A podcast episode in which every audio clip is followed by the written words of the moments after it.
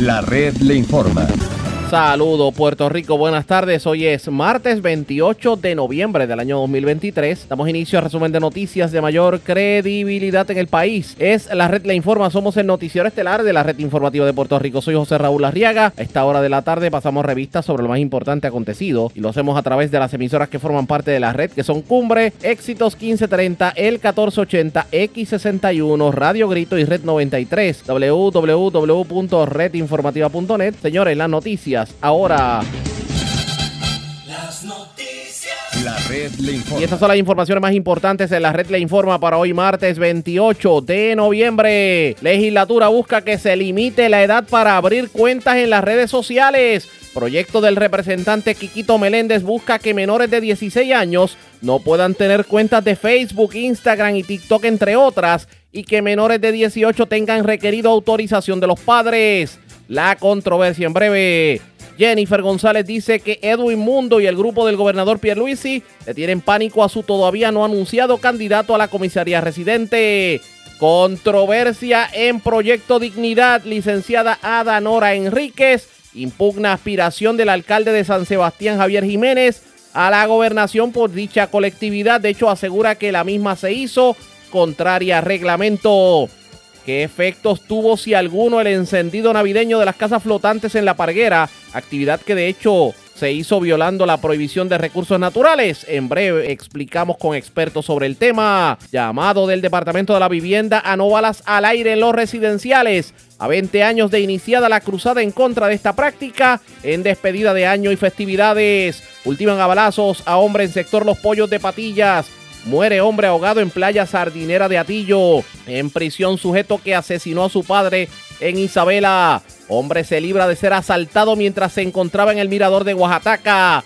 Policía investiga dos incendios, uno de un vehículo en Río Cristal de Mayagüez y otro en residencia del barrio Llanos de Cabo Rojo. Radica nuevos cargos criminales contra presunto agente de viaje Fatulo. Esta vez un residente de Humacao y le robó mediante treta más de 4 mil dólares. Y escuche esto, mujer se querella de que la estafaron con lectura de cartas del tarot a través de las redes sociales. Esta es la red informativa de Puerto Rico. Bueno, señores, damos inicio a la edición de hoy martes del noticiero estelar de la red informativa. De inmediato a las noticias, el pasado 9 de noviembre del 2022, la Cámara de Representantes aprobó con 37 votos a favor un proyecto que a muchos ha pasado por desapercibido, pero señores, va a dar mucho de qué hablar. Y es un proyecto que establece como edad mínima para que una persona pueda activar una cuenta en una red social, Facebook, TikTok, Twitter, Instagram, 16 años de edad. Este proyecto se encuentra bajo la evaluación de la Comisión de Jurídico del Senado desde el 11 de noviembre del año pasado y ahí duerme el sueño de los justos. El representante Quiquito Meléndez, que es su autor, está pidiendo al Senado que se pongan los patines y que obviamente saquen este proyecto a, a la luz. Pero, ¿qué poder tiene el gobierno para decirle a Facebook, a Instagram, a TikTok y a todas las redes sociales que la edad mínima para que una persona use una red social tiene que ser 16 años? Hoy hablamos largo y tendido con el legislador y esto fue lo que nos dijo sobre el particular pero no lo es, de verdad, esto es sentido común, puramente sentido común. Los padres tienen un derecho eh, sobre sus hijos, sobre obviamente, de, y la, el derecho de poder este, educar a sus hijos apropiadamente. Y este proyecto lo que busca, y es importante que la gente lo entienda, es este, de alguna manera darle unas herramientas a los padres, a los padres responsables que las quieran usar, eh, para que puedan entonces velar, ¿verdad? Y, y atender el consumo y el contenido que tiene, ¿verdad? En las redes sociales eh, que, su hijo menor de edad tiene acceso, por ejemplo. Y esto es, se cae de la mata. Cualquier padre que nos esté escuchando sabe que él le puede decir a sus hijos, wow, sus hijos, mire, este, si le piden permiso, mira, voy para el cine. El padre le dice que sí o que no. Mira, el padre le dice, este, eh, no te juntes con fulano o con fulana. Eso es una autoridad natural que tiene este, cualquier padre. Nadie puede cuestionar eso. Eh, el padre le dice, el, el, menor quiere ir al parque, el, mira, el padre le dice si sí o si no. Eso es así de sencillo. Eh, pero eso no se extiende, esa autoridad no se extiende hoy a las redes sociales. Lo que estamos precisamente buscando aquí es darle autoridad a los padres para que el padre que lo quiera usar tenga la herramienta.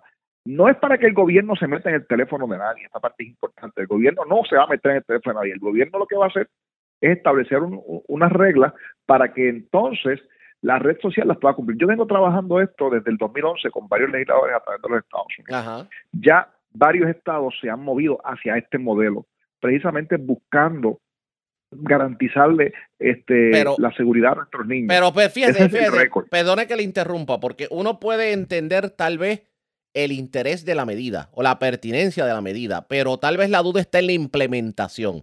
Para comenzar, esos imperios grandes como Facebook, TikTok, Instagram, que al momento no tienen esa restricción, ¿qué poder en ley tendría Puerto Rico para decirle a Instagram, a TikTok, a Facebook y a todas las redes sociales, de ahora en adelante, si es Puerto Rico, tiene esta restricción? Como, como lo han hecho varios estados ya, es el mismo poder de los estados que tiene Puerto Rico para poder reglamentar. De hecho, en algunos estados han ido más lejos porque han prohibido redes sociales. Mire, y usted, y usted no cree que venga cualquier chamaquito y de momento de la misma manera que abra una cuenta, hay un montón de cuentas falsas por ahí, de momento abra una cuenta, pero diga que en vez de vivir en San Juan, Puerto Rico, vive en, en, en Jalisco, México. Por ejemplo, hay casos, ¿verdad? Y eso se ve hoy, donde los padres simplemente le han dicho a los menores que no pueden abrir redes sociales, punto. Pero entonces los menores se van entonces a la casa del vecino o en la escuela o en algún otro lugar y la abren a través usando un aparato distinto y la abren poniendo información falsa. Correcto. Pero ¿qué pasa? ¿Qué pasa si el padre se entera de que esa cuenta existe? Hoy no hay un mecanismo para poder entonces, para que el padre pueda tener acceso y pueda supervisar el contenido de esa cuenta. Estamos hablando de menores de hasta 13 años. Esa, es, la, verdad. Sí, porque, da, porque da la casualidad, da la casualidad, por lo menos en Facebook, la edad mínima es 13 para abrir cuenta. Lo único que de 13 a 16 hay una restricción de que, por ejemplo, adultos no pueden agregar a menores. Eso es una regla de Facebook. Sí, pero el, problema, el problema que hay con eso es, y eso la gente que nos está escuchando, estoy seguro que tiene que haberlo escuchado en algún momento, es que tú puedes poner fácilmente la fecha de nacimiento que te dé la gana. O sea, no necesariamente una fecha correcta. ahí, viene, ahí viene el otro problema. ¿Cuántos de esos menores no van a poner que tienen 18 años? Por eso precisamente es el planteamiento de que el padre tenga la autoridad para poder entonces intervenir, porque el padre puede decidir si interviene o no. Esto no es cuestión de que se le obliga a nadie que haga. Ah, es cuestión de que el padre puede intervenir y decir, para, para, para, para. para. Tú tienes redes sociales, es con estos criterios. Oye, oiga, representante, pero para eso no se necesita una ley, se necesita pantalones del padre y la madre. No, se necesita una ley porque hoy no hay un mecanismo para poder intervenir. Ese mecanismo no existe. Aunque uno, aunque puedas pensar que sí, la realidad es que trata. No vas a poder lograrlo porque no, una vez la red social está abierta, y aunque sea un menor de edad de 13 años, el padre no tiene autoridad para poder entonces intervenir. Eso es así de sencillo. O sea, en este caso, la ley, la ley pudiera, por ejemplo, decirle a Facebook o a TikTok, si tú eres el padre, padre, te comunicaste con la red social, esta cuenta es de mi hijo que es menor de edad, ciérrala y entonces la eh, red social se vería obligado a cerrarla su pena de multa, correcto, y así funciona. Eso, esa es la, ese es el modelo que se ha hecho, que se está usando a través de todos los Estados Unidos. Esto es un asunto que se ha venido ¿verdad? trabajando desde el 2011 eh, y ha ido evolucionando porque poco a poco ya sabemos, ya, ya, ya son más este, claras los riesgos que tienen los jóvenes, ¿verdad? Y que se habían visto, pero no se habían este, popularizado. Ya la gente entiende que realmente hay unos riesgos con el contenido de las redes sociales. Y eso ha permitido que se pueda este, comenzar a aprobar legislación de este tipo, que me parece a mí que es lógica y me parece a mí que eso es básicamente sentido común, pero el sentido común ciertamente no es ley. Pero aquí hay aquí una otra cosa que tiene que ver con implementación. El gobierno de Puerto Rico con sus leyes le puede decir a una red social que sucede está en Alemania o que sucede está en China o que sucede está en Japón que tiene que cumplir esos requisitos. Pues mira, la, contestación a esa pregunta es que sí. La contestación es que sí, porque es la regla de los contactos mínimos, ¿verdad? Eh, yo sé que esto es un asunto más técnico legal, pero sí, si esa red social tiene clientes en Puerto Rico, tiene que regirse por De hecho, por ejemplo, para que tengas una idea, en el caso de Alemania, Alemania, eh, cuando, se, cuando una persona reporta una cuenta, por ejemplo, en Twitter, eh, porque está haciendo mal uso de la, de, dice que está haciendo mal uso de la red, la, las leyes de Alemania obligan a Twitter enviarle notificaciones a la persona de que se fue reportada. Eso, eso, no, eso no sucede aquí ahora. Pero Twitter tiene que cumplir, aunque Twitter está basado en los Estados Unidos, tiene que cumplir con la reglamentación de Alemania porque funciona a base de multas y se expone a sanciones muy altas. Por lo tanto, lo mismo sucedería, eh, sucede en cualquiera de los estados inclusive en Puerto Rico. Esa, es la regla ¿Y usted, cree que, usted cree que se podrá implementar tomando en cuenta que es el mismo gobierno que no ha podido controlar que personas hagan negocios a través de las redes sociales y que pasen desapercibidos, eh, digamos, por, por el Departamento de Hacienda, que no tengan que rendir ningún tipo de contribución o campañas políticas que se hacen a través de las redes sociales en donde ni siquiera el contralor electoral tiene control en las redes sociales?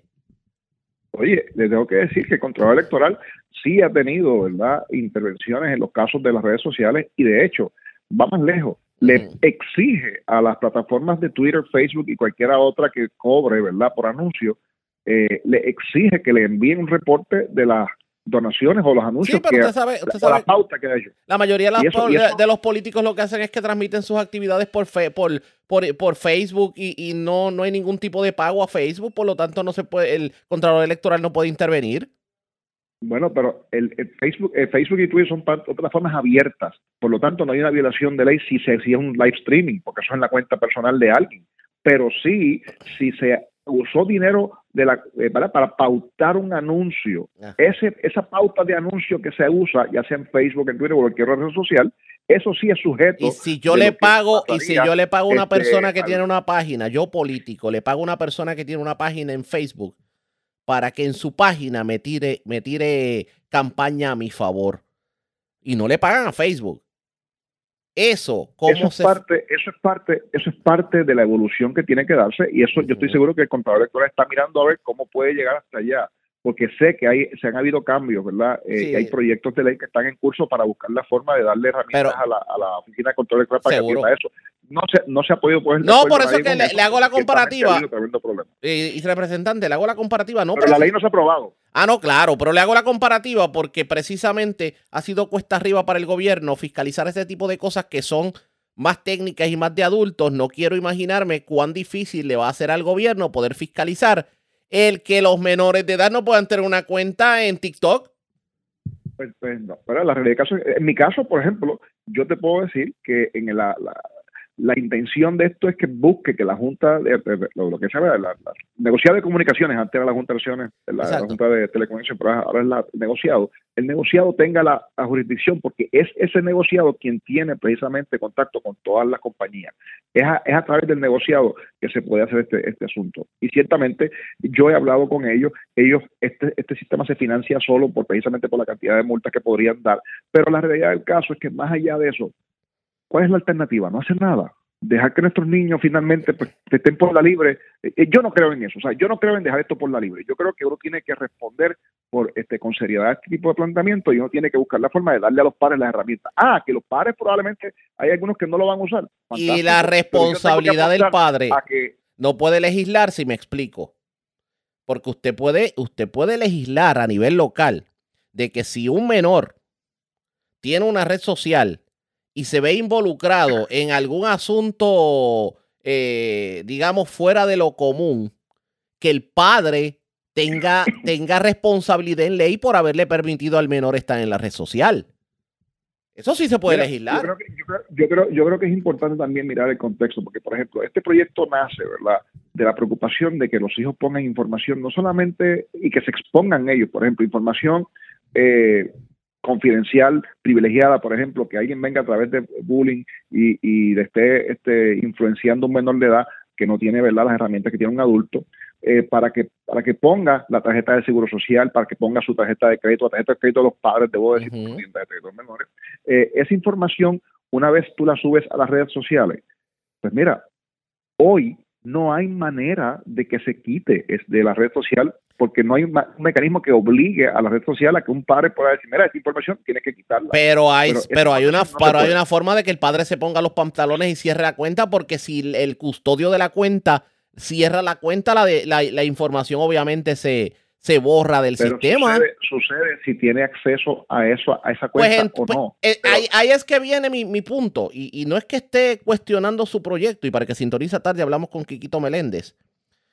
Es que parecería que, que hemos llegado como sociedad al extremo de que el gobierno tiene que legislar lo que los padres no hacen por no tener los pantalones.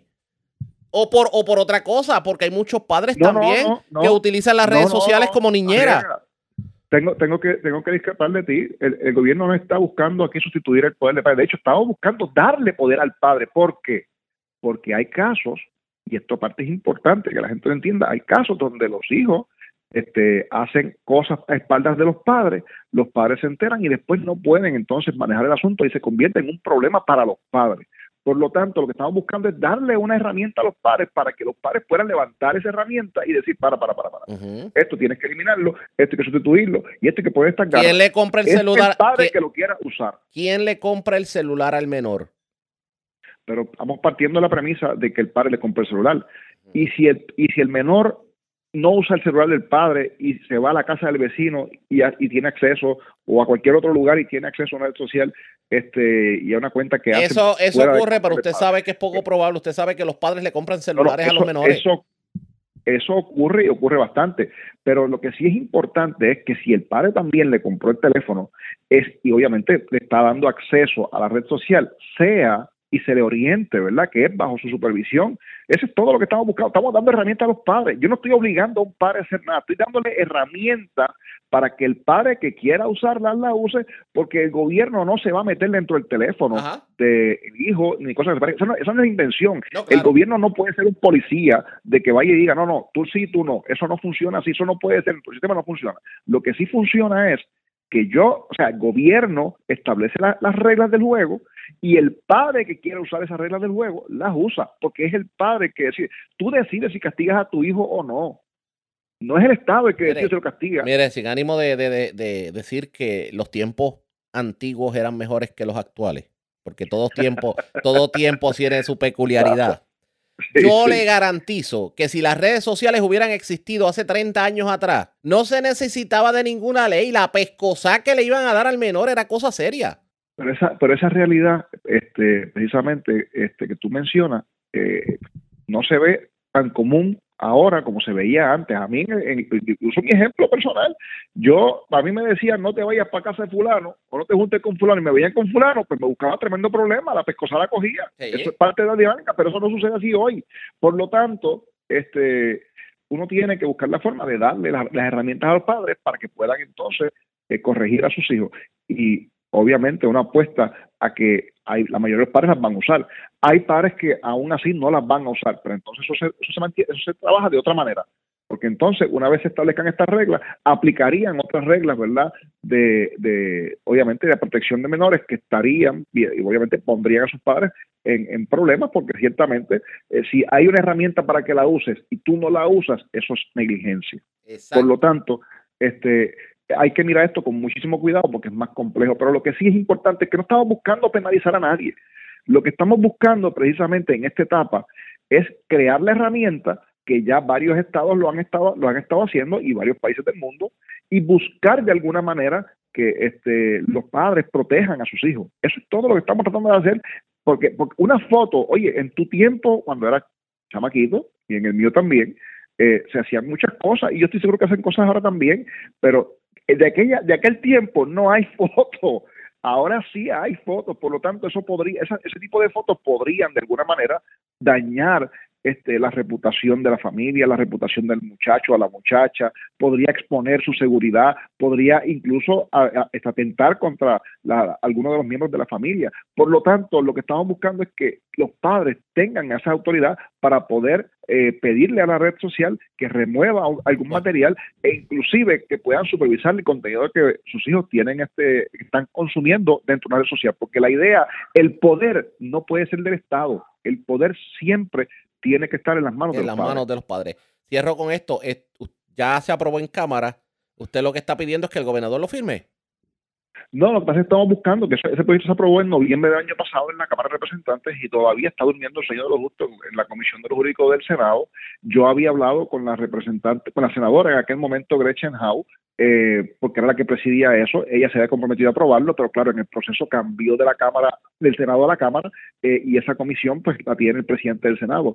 Y desde ese momento, pues este no, no ha pasado nada en el Senado de Puerto Rico. Lo que estamos buscando es que el presidente del Senado apruebe eh, inclusive con las enmiendas que él entienda que pueda tener el proyecto, porque no hay ningún proyecto perfecto para que se apruebe el proyecto y podamos entonces en la Cámara de Representantes atenderlo, eh, o que lo apruebe sin enmiendas, como él prefiera. De verdad, yo no, yo, yo presumo que debe tener alguna enmienda, porque este tipo de medidas eh, pues, es bastante tentadora para meterle enmiendas, pero no hay problema, las atendemos. Eh, no hay ninguna puerta cerrada para poder atender este tipo de enmiendas. Lo que queremos es que se apruebe para tener esa herramienta y, nuestros padres, realmente la gente, ¿verdad? Los jóvenes, los padres, tengan esa herramienta para poder proteger la seguridad de sus hijos, que esa es la parte más importante de esto aquí. Eso no es otra cosa.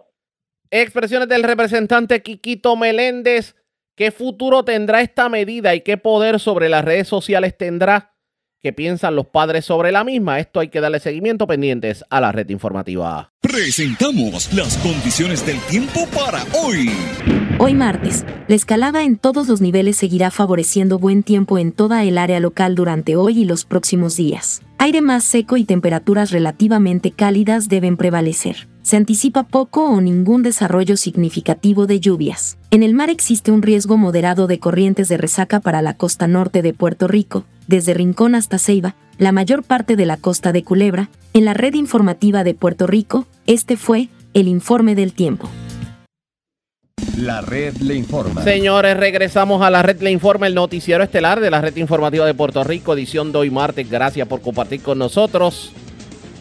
Ayer hablábamos sobre declaraciones que hiciera el director de campaña de Pedro Pierluisi, Edwin Mundo, en contra de la comisionada residente, diciendo que la comisionada debía de estar dejando de criticar a lo que tiene que ver con, Luma y, las, y la acción de Pierluisi con Luma tomando en consideración que alegadamente Elmer Roman fue el que autorizó el contrato como secretario de Estado bajo la sombrilla de Wanda Vázquez. Y pues tomando que en consideración que se presume que Elmer Román es el candidato a la comisaría residente de la plancha de Jennifer González. Las reacciones no se hacen esperar. La primera que reaccionó lo fue la propia comisionada residente que le dijo a al grupo de Pierluisi que parece que tienen, le tienen miedo al candidato a la comisaría residente y se preocupa Edwin Mundo más por la campaña de Jennifer González y por la gente de Jennifer González que por la gente de Pedro Pierluisi. ¿A qué nos referimos? Escuchemos las declaraciones de Jennifer González. ¿Qué le contesta usted a Edwin Mundo que le ha emplazado para explicar sus críticas a Luma y ha atacado su anticipado nombramiento de Hermes Román como como su comisionado residente. primero, me tengo que primero me tengo que reír, porque el director de campaña del gobernador está más pendiente a mi campaña que a la de él. Eh, y yo le exhortaría que se pusieran a buscar su candidato a comisionado residente, yo tengo el mío hace un mes, eh, y que todos los lunes o los domingos, pues me atacan con, con cosas. Yo estoy enfocada en lo que tengo que hacer y yo creo que mis gestiones sobre el human son claras. Eh, yo creo que un gobernador y los funcionarios estamos para defender al pueblo. Defender al pueblo en contra de los aumentos, defender al pueblo en contra de los continuos apagones, buscar eh, opciones económicas para que no se le traspase a la gente un aumento en la luz. La propuesta del gobernador ha sido que se incluya un cargo eh, por 25 o 30 años eh, de aumento en el costo de la luz, que yo no estoy de acuerdo con eso.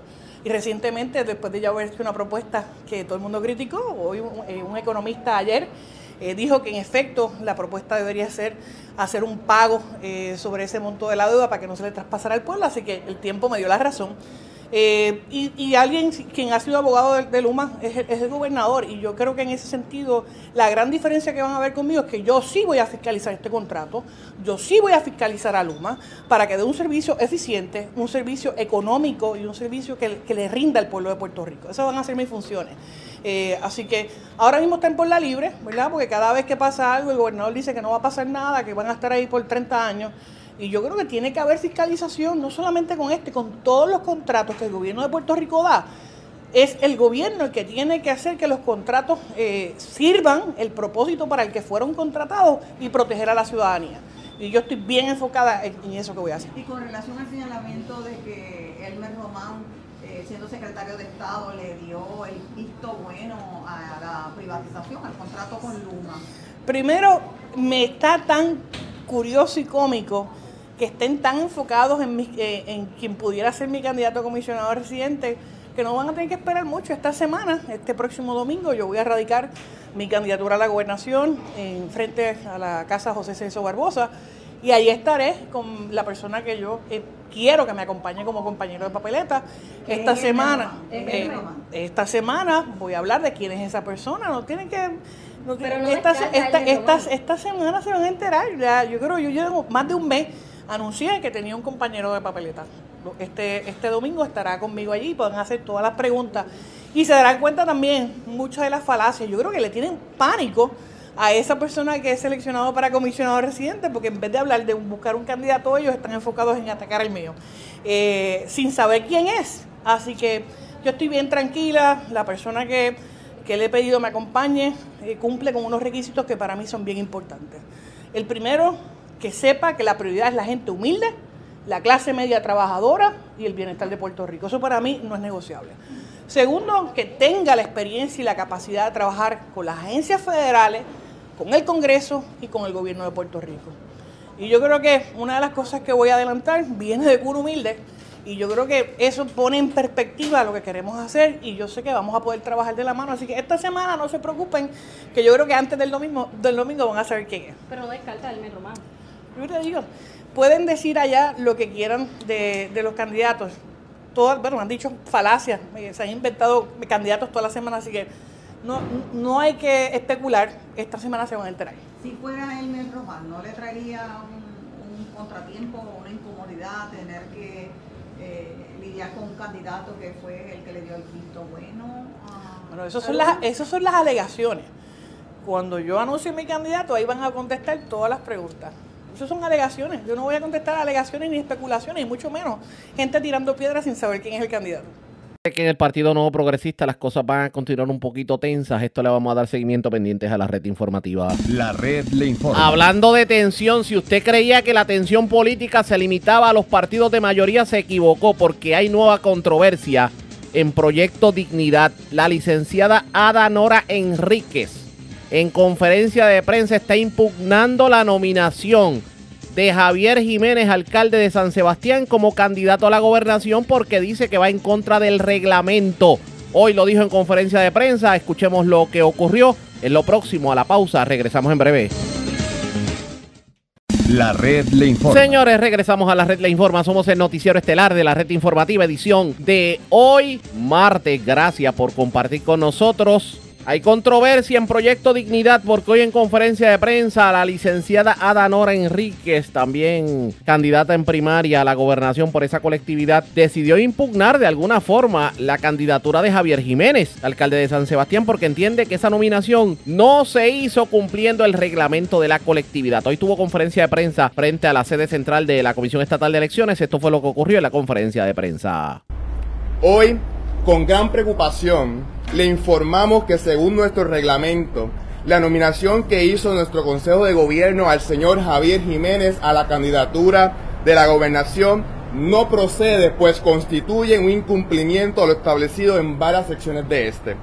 Durante la semana pasada estuvimos estudiando minuciosamente nuestro reglamento ante los procesos de certificación de nuestros candidatos a nuestra colectividad.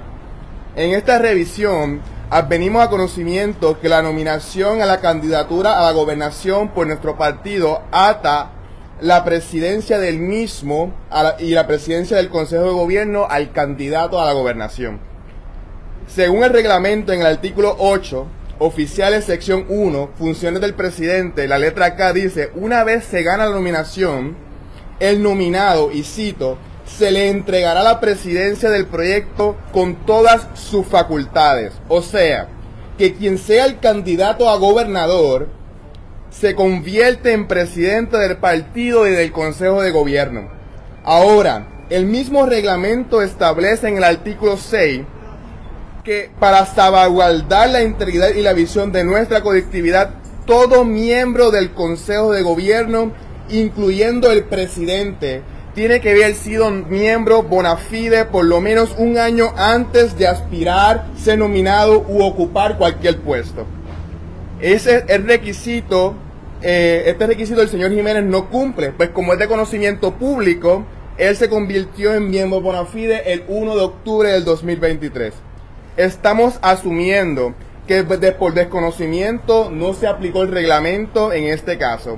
Es por ello que hemos solicitado al Consejo de Gobierno que incumpla diligentemente con el reglamento de nuestro partido y descalifique al señor Jiménez como aspirante a la candidatura a la gobernación, pues su nominación es inconsecuente con el reglamento al no cumplir con el año de membresía bona fide, según lo expuesto anteriormente. No podemos dar curso a una contradicción al reglamento por la aspiración de nadie. Repetimos, nadie está por encima del reglamento el desconocimiento del nominado y los miembros del Consejo que dieron luz verde a su candidatura no los exime de la obligatoriedad de las normas del reglamento. En el espíritu de mantener la autoridad y el valor de nuestro reglamento es que hacemos este reclamo. El Consejo de Gobierno debe aprovechar esta ocasión para enmendar el error y hacerlo prontamente ante los procesos que requiere la Comisión Estatal de Elecciones. Y este reclamo lo hacemos en representación de los miembros bona fide que se nos han acercado demostrando su descontento ante la situación que esto presenta. No dudamos de las capacidades del señor Jiménez para ocupar cualquier puesto dentro de nuestra colectividad, pero para la presidencia de nuestro partido queda inhabilitado según nuestro reglamento. Así que lo dejamos abiertos a preguntas. Enrique, ¿por qué autoriza el director, el doctor Colón, a someter este reclamo ante el Consejo Directivo?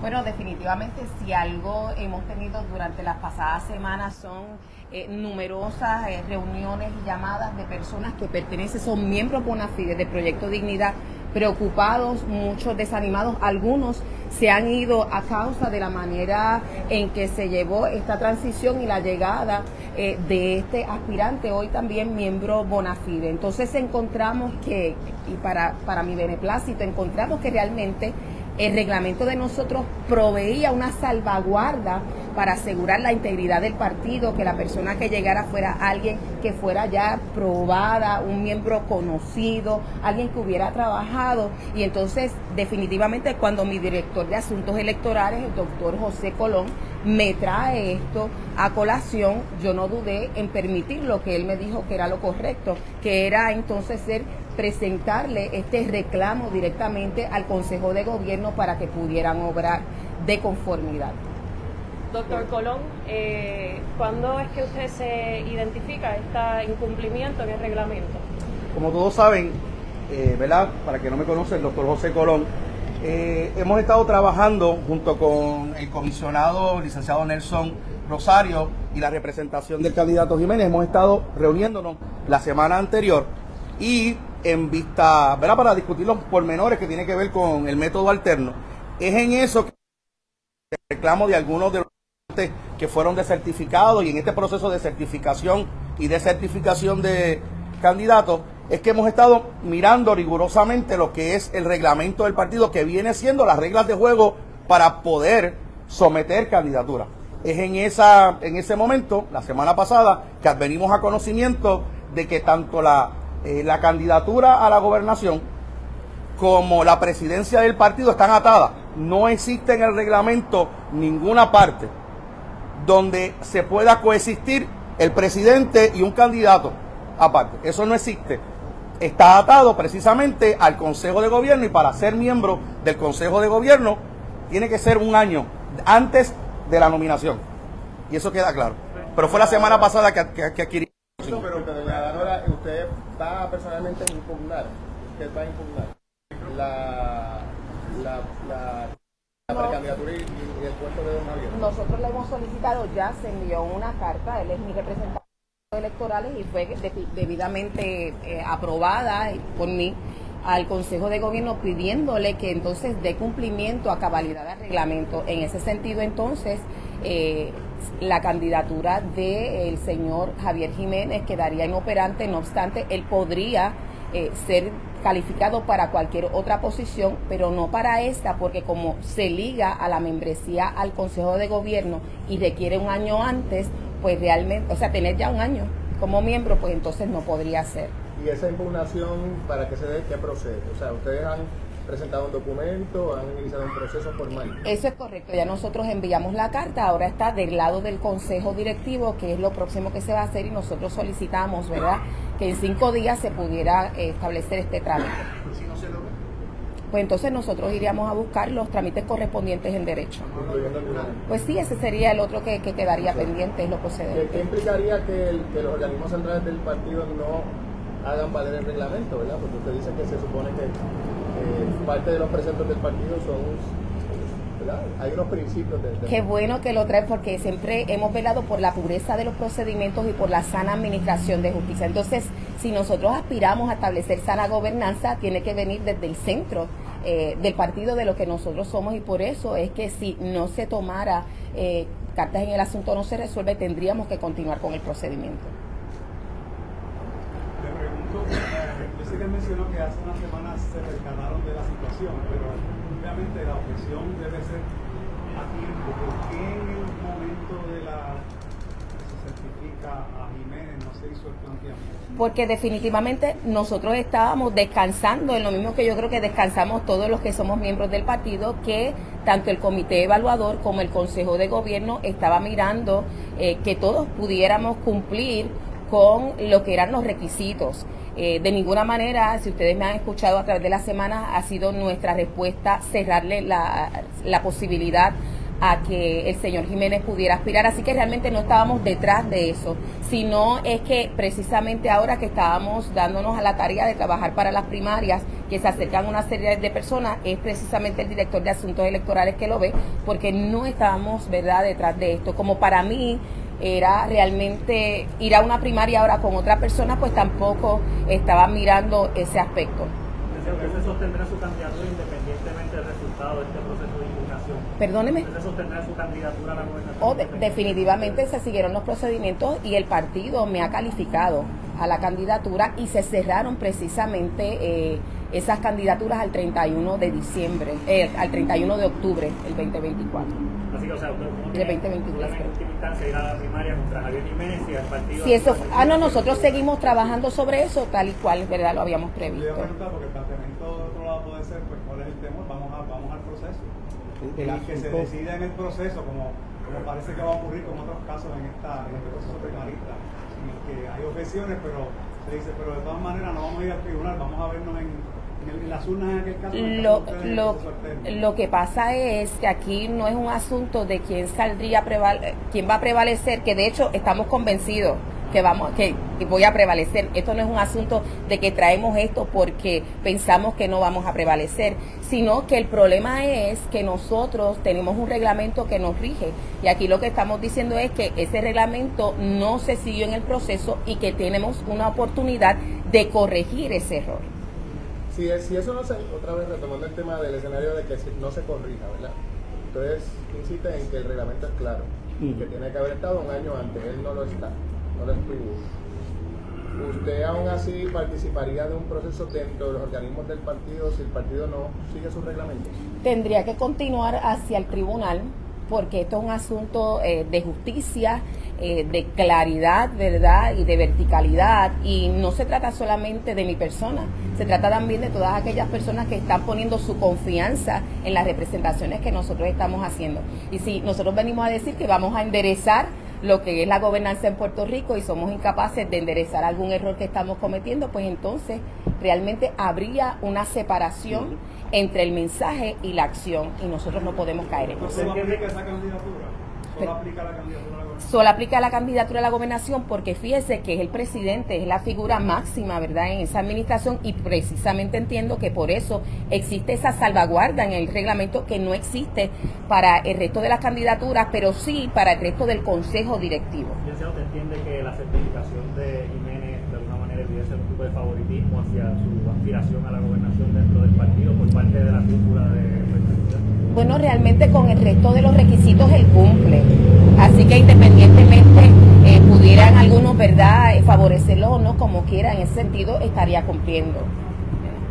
O sea, pues tiene que haber un favoritismo que, que, haya sido la causa de que este error no se haya inventado al momento, que hayan pasado por ahí. Que, que, que, quizás no lo hayan visto, pues. Es de buena fe, entiende yo pienso que, que, no lo vieron, que quisieron sustituir una cosa con la otra y se les pasó, porque recordemos que somos un partido relativamente nuevo y en el, en el 2020 no teníamos que mirar esos requisitos porque no teníamos, ¿verdad?, esos en vigor. Exacto. Habiendo sido ya certificado, le pregunto, ¿eso implica algún impedimento siendo certificado ya por el partido para revertir eso? ¿Eso es un impedimento? O sea, que no es que esté en el proceso de ser certificado, sino que ya fue certificado. ¿Eso, implica algún tipo de impedimento legal de Bueno, eh, a mi parecer, y, fue por lo cual lo traímos a la mesa eh, de discusión, es porque el reglamento es bien claro. Estaríamos ante un candidato que no cumple con nuestro reglamento y esa certificación, la que, lo que tiene que corregirlo es desde el Consejo de Gobierno. es nula. Sí, si, si, miramos y nos vamos al fiel eh, lectura, la fiel lectura del reglamento es nula. Ahora mismo la única candidata certificada, nominada por el partido que cumple todas las reglamentaciones es la licenciada Enrique que está con nosotros. Eh, de ahí en adelante, ahora, como bien se dijo, él puede, puede eh, aspirar a cualquier otra candidatura dentro de nuestro partido que no está ligada al consejo, porque la única candidatura que automáticamente, o sea, de facto te, te brinca al consejo es... Licenciada, usted o su equipo, antes de hacer este esfuerzo, se comunicaron con el señor Jiménez para decirle, mire, encontramos esta irregularidad, le estamos comunicando que vamos a estar tomando esta acción. La realidad es que no, porque tenemos que el Consejo de Gobierno que fue que incurrió en el y es el precisamente el ente que está obligado a responder y a hacer cualquier notificación, ¿verdad?, oficial al, al señor Jiménez. ¿Quién preside el consejo? El señor, el doctor César Vázquez. César Vázquez. Sí. Eh, él ya sabía que ustedes iban a, a impugnar hoy este proceso no, ya le habían comunicado. no, nosotros no hablamos, no hablamos con ellos antes de. Se envió una carta Ah, esta misma mañana se notificó. Eh, o sea que ellos se, se enteran hoy de esta situación. O sea, la persona que está a cargo de la, del, de, de, del organismo que va a decidir sobre este caso está presidido por una persona que ya se cantó a favor del candidato que ustedes están queriendo descalificar. Pero rec rec para que él aspirara. Pues recordemos que bueno, lo que pasa es que aquí no se trata de esperanza, se trata de un reglamento que efectivamente fue aprobado, eh, que es el por el cual nosotros estamos obligados a regirnos y qué bueno, porque eso nos ayuda entonces a tener las líneas claras. No habría una manera realmente de evadir el cumplimiento del reglamento, salvo que digamos, pues mira, no, lo vamos a echar a un lado y entonces en dónde quedamos.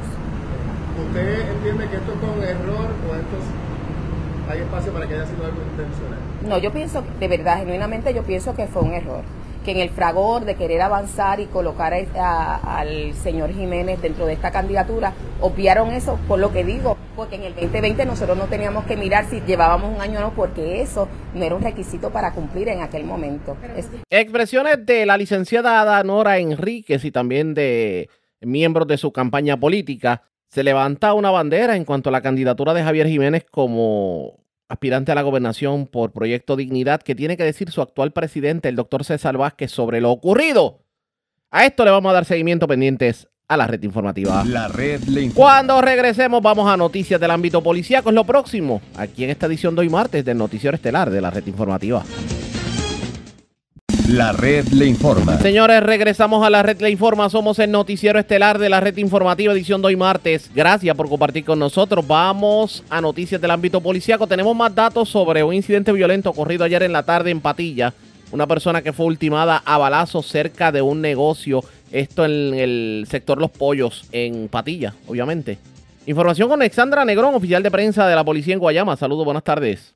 Buenas tardes. ¿Qué información tenemos? Una muerte violenta fue reportada en horas de la tarde de ayer en la carretera 757 del barrio Los Pollos, cerca de un colmado en Patillas. Según se informó, una llamada telefónica a través del sistema de emergencias 911 alertó a la policía sobre unos disparos en el mencionado lugar. Al llegar los agentes a la escena encontraron el cuerpo de Joseph Pagan Pagan, de 37 años, residente de Patillas, con varios impactos de bala en diferentes partes del cuerpo que le causaron la muerte en el lugar. Agentes del negociado de la Policía de Puerto Rico adscritos a la División de Homicidios del Cuerpo de Investigaciones Criminales de Guayama, en unión a la fiscal Jessica Gotay, se hicieron cargo de la investigación. Cabe mencionar que Pagan Pagan poseía expediente criminal y fue fichado en el 2011 por violencia doméstica y en el 2009 por sustancias controladas. Muy buenas tardes. Y buenas tardes para usted también. Gracias, era Alexandra Negrón, oficial de prensa de la policía en Guayama del sureste. Vamos al norte de Puerto Rico. Una persona murió ahogada en la playa sardinera de Atillo. Además, tremendo susto pasó un hombre que se encontraba estacionado en la carretera número 2 en el sector de la estación del barrio Terranova en el mirador de Oaxaca. Aparentemente alguien se le acercó y trató de asaltarlo, pero el perjudicado que tenía una pistola de la cual tiene licencia le disparó al asaltante y se fue a la huida el asaltante. Información con el Malvarado, oficial de prensa de la policía en Arecibo. Saludos, buenas tardes.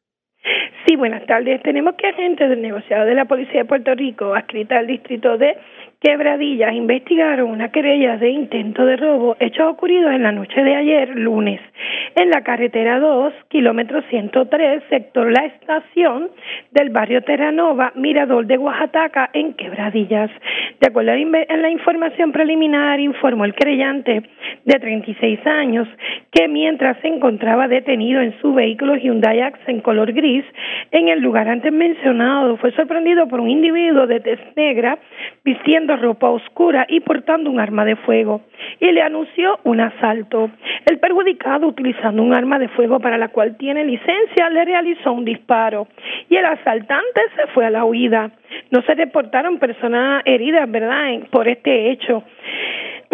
tenemos que investigó el agente Hernán Vélez del distrito de Querebarrilla preliminarmente y el agente Axel Andújar de la división de propiedad, robo, agresiones y personas desaparecidas del 6C de Arecibo continuarán con la investigación.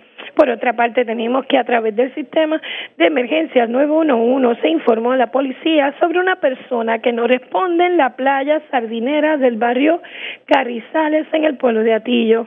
Esto en la, en la tarde de ayer lunes, según información que mientras el señor Juan Carlos Naranjo, eh, nieto de 63 años y residente del estado de California, se encontraba realizando el deporte del snorkels en la playa cuando los familiares se percataron que se encontraba flotando. Al lugar se presentaron paramédicos quienes lo transportaron hacia el hospital Pavía de Arecibo, donde falleció. El agente Vázquez Viruet del distrito de Atillo investigó el incidente. La información que tenemos hasta el momento. Que tengan buenas tardes. Y buenas tardes para usted también. Gracias, era Elmo Alvarado, oficial de prensa de la policía en Arecibo del Norte. Vamos a la zona noroeste de Puerto Rico. Tras las rejas se encuentra un joven que, como les reportáramos en el noticiero de ayer, le dio muerte a su padre, un hecho ocurrido en el barrio de Planas de Isabela. Además, se encontraron explosivos en el patio de una residencia en el barrio Espinal de Aguada. Información con Juan Bautista, ya el oficial de prensa de la policía en Aguadilla. Saludos, buenas tardes. Saludos, buenas tardes para ti, Ariaga, buenas tardes para el público Radio Escucha. Como mencionaste, eh, personal de la División de Homicidios del 6C de Aguadilla, escritos al negociado de la Policía de Puerto Rico y la Fiscalía Local, eh, sometieron cargos por los delitos de asesinato, ley de armas y destrucción de evidencia contra Luis Alberto Salcedo Malavé, de 33 años, residente de Isabela, quien, como mencionaste, ¿verdad? ultimó a su padre en horas de la mañana de ayer. Según se desprende de la investigación, los hechos que se le imputan a Salcedo Malavé los cometió en la residencia donde vivía junto a sus padres, que ubica en la carretera 457 a la altura del kilómetro 0.6, esto en jurisdicción del barrio Planas de Isabela, donde armado de un cuchillo dio muerte a su padre Gilberto Salcedo Salcedo, de 70 años, tras infringirle varias heridas punzantes que le ocasionaron la muerte en el lugar del incidente. El agente Juan C. Rosado, supervisado por el teniente Orlando Camacho y dirigidos por el inspector Eduardo Rivera, consultaron la prueba con el fiscal José Acevedo, quien radicó los cargos ante el juez José Morales, el cual determinó causa contra el imputado y le impuso una, una fianza, debo decir, de un millón quinientos mil dólares, la que no prestó, por lo que fue ingresado en una de las instituciones carcelarias de nuestro país y la vista preliminar de este caso quedó pautada para el 12 de diciembre del corriente año ante el Tribunal de Aguadilla. En relación a los artefactos explosivos, tenemos que en la tarde de ayer personal de la División de Explosivos de nuestra área localizaron dos artefactos explosivos en las inmediaciones de una residencia que ubica en la carretera 442 del barrio Espinal de Aguada. Según se nos informó, el propietario de la residencia, identificado como Harold Shellman, de 42 años, observó los artefactos mientras realizaba labores de mantenimiento en el patio de su vivienda, por lo que eh, procedió a notificar al cuartel local. Se hicieron gestiones y al lugar llegó el mencionado personal, eh, el agente Norberto Jiménez y el sargento Cristian Abeles, quienes hicieron cargo del debido proceso investigativo. Gracias por la información. Buenas tardes. Buenas tardes.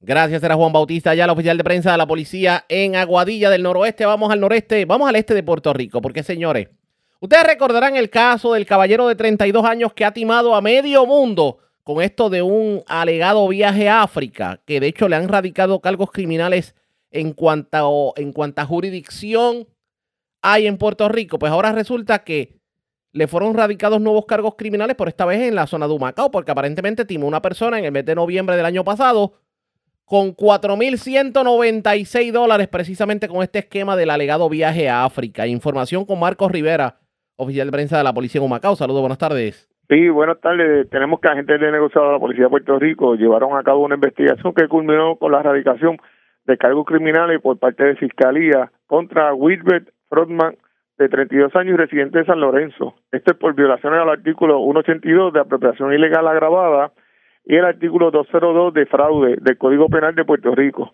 Surge de la investigación que el imputado para el mes de noviembre del año pasado cobró a su víctima la cantidad de 4.196 dólares por una oferta de viaje hacia el, hacia el país de África, el cual nunca se realizó. La agente Mica Rodríguez, supervisada por el sargento Carlos Sánchez, adscrita al Cuerpo de Investigaciones Criminales de Humacao, consultó el caso con la fiscal Melissa Díaz, quien instruyó radical por los delitos antes mencionados y presentó la evidencia ante la juez Enis Rivera del Tribunal de Humacao, quien determinó causa para arresto e impuso una fianza de 40 mil dólares, la cual no prestó, siendo reingresado en la cárcel de Bayamón. La vista preliminar fue pautada para el día 5 de diciembre de este año y cabe señalar que el imputado se encontraba sumariado por delitos similares y este fue escarcelado para la erradicación de nuevos cargos. Gracias por la información. Buenas tardes. Buenas tardes. Gracias, era Marco Rivera, oficial de prensa de la policía en Humacao y de la zona este, vamos al oeste de Puerto Rico. Las autoridades investigan el incendio de un vehículo que estaba estacionado en la avenida Santitos Colón, esto frente al Clúster 12 en Río Cristal, en Mayagüez. Se presume incendio malicioso, pero también investigan otro incendio que se dio en una residencia de la carretera 103, esto en el callejón es en el Carlo, allá en Llanos de Cabo Rojo. Información con Manuel Cruz, oficial de prensa de la policía en Mayagüez. Saludos, buenas tardes. Saludos a buenas tardes, agentes de negociado de la Policía de Puerto Rico, adscritos al distrito de Mayagüez, se encuentra investigando una querella recibida a través del sistema de emergencia 911 de vehículo incendiado hechos en, ocurridos en la avenida Santos Colón frente al clúster número 2, esto en Río Cristal, en Mayagüez. Al lugar se personaron bomberos estatales, los cuales extinguieron el mismo e indicaron que aparentemente fue un incendio malicioso. El vehículo incendiado fue un Jeep Wrangler año 2023, color blanco. Se le refirió el caso a la División de Explosivos de Mayagüez para la debida investigación y por otro lado, en fecha de hoy martes 28 de noviembre a eso de las 2.53 de la madrugada, agentes adscritos al distrito de Cabo Rojo del negociado de la policía de Puerto Rico investigaron una querella recibida a través del sistema de emergencias 911 de un incendio en una residencia. Estos hechos ocurrieron en el callejón Ángel L. Carlos, en la carretera 103, eh, Barrio Llanos, en Cabo Rojo. Al lugar se personaron bomberos de Cabo Rojo y Boquerón, los cuales extinguieron la residencia de cemento, madera y zinc. Los daños eh, fueron eh, valorados por el querellante, el señor Reinín Lugo Ramos, aproximadamente en 75 mil dólares. Se le refirió el caso a la División de Explosivos de Mayagüez, quienes hicieron cargo de la investigación. Gracias por la información. Buenas tardes. Gracias, era Manuel Cruz, oficial de prensa de la policía en Mayagüez del Oeste. Vamos a la zona central de Puerto Rico. Ampliamos información sobre un accidente ocurrido ayer en la tarde en la carretera 723 del barrio Pulguilla Tecuamo, donde murió una persona. También cuatro personas, señores. le sacaron el dinero de sus tarjetas de crédito. Las cuatro personas, el denominador común es que sus cuentas eran de la cooperativa de Comerío y eso ocurrió precisamente en el cajero de la cooperativa en el barrio Palomas de Comerío. ¿Cómo lo lograron? Información con Widalis Rivera Luna, oficial de prensa de la policía en Ahí Bonito. Saludos, buenas tardes. Buenas tardes. Un choque de auto fue de carácter eh, fatal fue reportado el día de ayer en la carretera 723, kilómetro 8.6 del barrio Pulguina en Cuamo. Una llamada al sistema 911 informó sobre el accidente en la dirección antes descrita. De la investigación realizada se informa que la conductora en Torre de 51 años, la cual conducía un Toyota Corolla color blanco del 2006, la tablilla QCH 891 invadió el carril del conductor identificado como Héctor Noel Vega Cardenales de 72 años, que conducía un Honda Civic color gris del año 97 con la tablilla KFQ 770 y quien falleció al llegar al hospital Menonita de Bonito. Sinton Torres también recibió asistencia médica debido a los impactos recibidos por la colisión. Su condición fue descrita como estable. El agente González, escrito a la División de Patrullas Carreteras de la calle de Bonito, el sargento Rivera Mercado de Servicios Técnicos del 6C del negociador de la Policía de Puerto Rico, en unión al fiscal Eduardo Ortiz, investigaron lesiones. La carretera 723 ha reabierta luego de terminar la investigación en la escena del accidente. A su vez, agentes del negociado de la Policía de Puerto Rico, adscritos al distrito de Comerío, investigaron cuatro caídas de fraude con tarjeta de crédito reportadas durante el día de ayer en la carretera 778, kilómetro punto 02, cooperativa de la Comerieña en Comerío de acuerdo a la información preliminar, indican los querellantes que en diferentes horas del día se realizaron varios retiros de su tarjeta de crédito de la cooperativa de la Comerieña. La cantidad global del dinero retirado de las cuatro de fraude fue de 4.543 dólares con 97. Los agentes Serrano y Ortega, adscritos al Distrito de Policía de Comerío, investigaron preliminarmente y fueron referidas al Cuerpo de Investigaciones Criminales 6C de para continuar con la misma. Buenas tardes. Y buenas tardes para usted también. Era Huidalis Rivera un oficial de prensa de la policía en el cuartel general. Más noticias del ámbito policía con nuestra segunda hora de programación. Pero señores, esta hora de la tarde hacemos lo siguiente. La red le informa. Vamos a la pausa, identificamos nuestra cadena de emisoras de todo Puerto Rico. Regresamos con más en esta edición de hoy martes del Noticiero Estelar de la red informativa. La red le informa. Señores, iniciamos nuestra segunda hora de programación. El resumen de noticias de mayor credibilidad en el país es la red le informa. Somos el Noticiero Estelar de la red informativa de Puerto Rico, edición de hoy, martes 28 de noviembre. Vamos a continuar pasando revistas sobre lo más importante acontecido y lo hacemos a través de las emisoras que forman parte de la red que son Cumbre, Éxitos 1530, el 1480X61, Radio Grito y Red 93, www.redinformativa.net. Señores, las noticias ahora. Y estas son las informaciones más importantes en la red le informa para hoy martes 28 de noviembre. Legislatura busca que se limite la edad para abrir cuentas en las redes sociales. Proyecto del representante Quiquito Meléndez busca que menores de 16 años no puedan tener cuentas de Facebook, Instagram y TikTok entre otras y que menores de 18 tengan requerido autorización de los padres. La controversia en breve. Jennifer González dice que Edwin Mundo y el grupo del gobernador Pierluisi le tienen pánico a su todavía no anunciado candidato a la comisaría residente. Controversia en Proyecto Dignidad, licenciada Ada Nora Enríquez, impugna aspiración del alcalde de San Sebastián Javier Jiménez a la gobernación por dicha colectividad. De hecho, asegura que la misma se hizo contraria a reglamento. ¿Qué efectos tuvo, si alguno, el encendido navideño de las casas flotantes en la parguera? Actividad que de hecho se hizo violando la prohibición de recursos naturales. En breve explicamos con expertos sobre el tema. Llamado del Departamento de la Vivienda a no balas al aire en los residenciales. A 20 años de iniciada la cruzada en contra de esta práctica, en despedida de año y festividades. Ultiman a balazos a hombre en sector Los Pollos de Patillas. Muere hombre ahogado en playa sardinera de Atillo. En prisión sujeto que asesinó a su padre en Isabela. Hombre se libra de ser asaltado mientras se encontraba en el mirador de Oaxaca. Policía investiga dos incendios, uno de un vehículo en Río Cristal de Mayagüez y otro en residencia del barrio Llanos de Cabo Rojo. Radica nuevos cargos criminales contra presunto agente de viaje Fatulo. Esta vez un residente de Humacao y le robó mediante treta más de 4 mil dólares. Y escuche esto, mujer se querella de que la estafaron con lectura de cartas del tarot a través de las redes sociales. Esta es la red informativa de Puerto Rico. Bueno, señores, damos inicio a la segunda hora de programación en el Noticiero Estelar de la red informativa de inmediato a las noticias. Hace una semana lo anunció la policía de Puerto Rico. Hoy le tocó al Departamento de la Vivienda y es que se cumplen 20 años de la Cruzada Nacional contra los disparos al aire. Y hoy hubo una actividad en la sede del Departamento de la Vivienda en donde estuvieron presentes no solamente el secretario de la Vivienda, sino también el administrador de Vivienda Pública, representación de la Fortaleza y también representación de diferentes residenciales. Por ejemplo, el líder comunitario Papo Cristian estuvo presente, entre otros. ¿Qué se busca?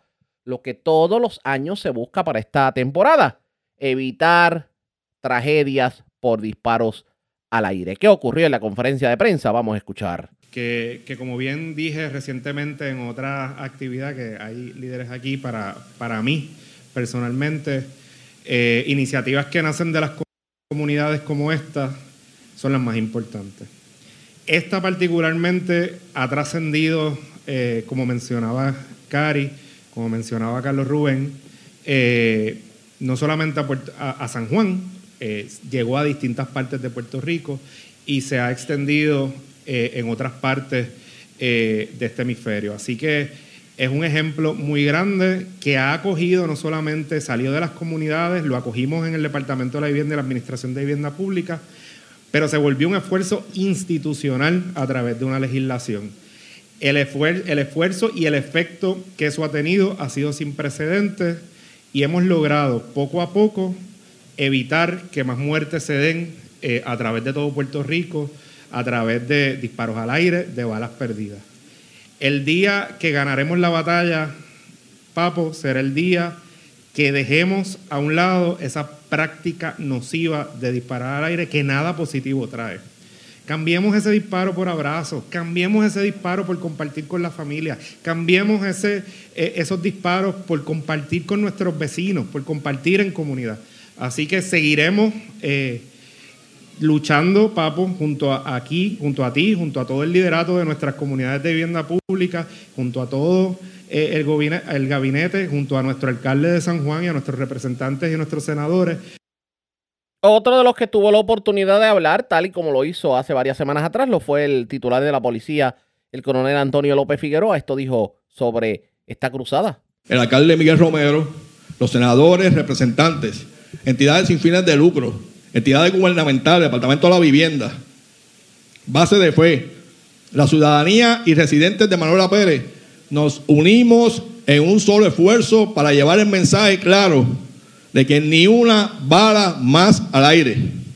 El pasado 14 de noviembre, la Policía de Puerto Rico comenzó su campaña Respeta y valora la vida. Estuvo con nosotros Papo Cristian, estuvo con nosotros Carlos Negrón, que conocen de primera mano lo que es perder una vida por una bala perdida.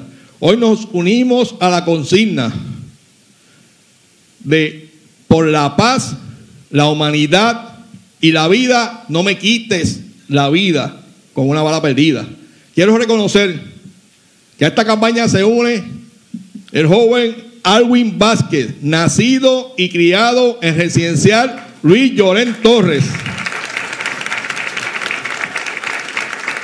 Cuando le pedí a Alwin por llamada telefónica que se uniera a la campaña de Ni una bala más perdida, no dudó en hacerlo y en tan solo un día escribió la letra de la canción. Hicimos un video de la canción que va a ser, entiendo yo, he mostrado eh, en, la, pantalla, dirigido a concientizar a Puerto Rico y a los jóvenes del mensaje directo de lo que es respetar y valorar la vida. Señores, Carla Michelle Negrón Vélez fue el pie forzado para que su padre Carlos Negrón y su madre Evelyn Vélez comenzaran un ministerio junto a Papo Cristian para que Puerto Rico entienda que debemos convivir sanamente y que cada uno de nosotros nos corresponde ver a nuestro semejante como nuestro hermano y que podamos crear una sociedad de bien como se ha demostrado en estos años. Así que le doy las gracias a todos y cada uno de aquellos que son responsables de que este mensaje se lleve. Y yo estoy seguro que Papo Cristian y Carlos Negrón se van a unir a este servidor y al Departamento de Seguridad Pública para llevar el mensaje todo el año de que debemos valorar la vida y no solamente en Navidad, sino en todo el año. Expresiones del Coronel Antonio López Figueroa, el titular de la policía, pero también en la actividad habló el líder comunitario Papo Cristian y era de esperarse que iba a hablar sobre el tema. Con una sola cocina, no me quites la vida con una bala perdida.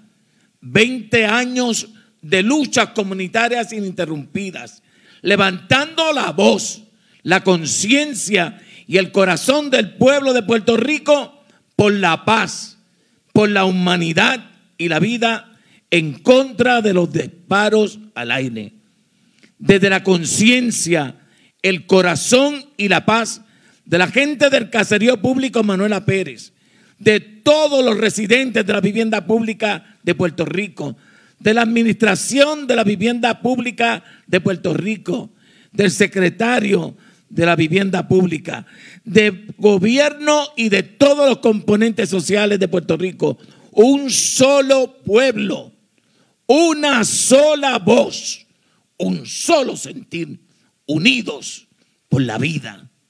Veinte años de luchas comunitarias, levantando la voz. Y miren que yo grito, por la paz, por la humanidad y por la vida contra los disparos al aire.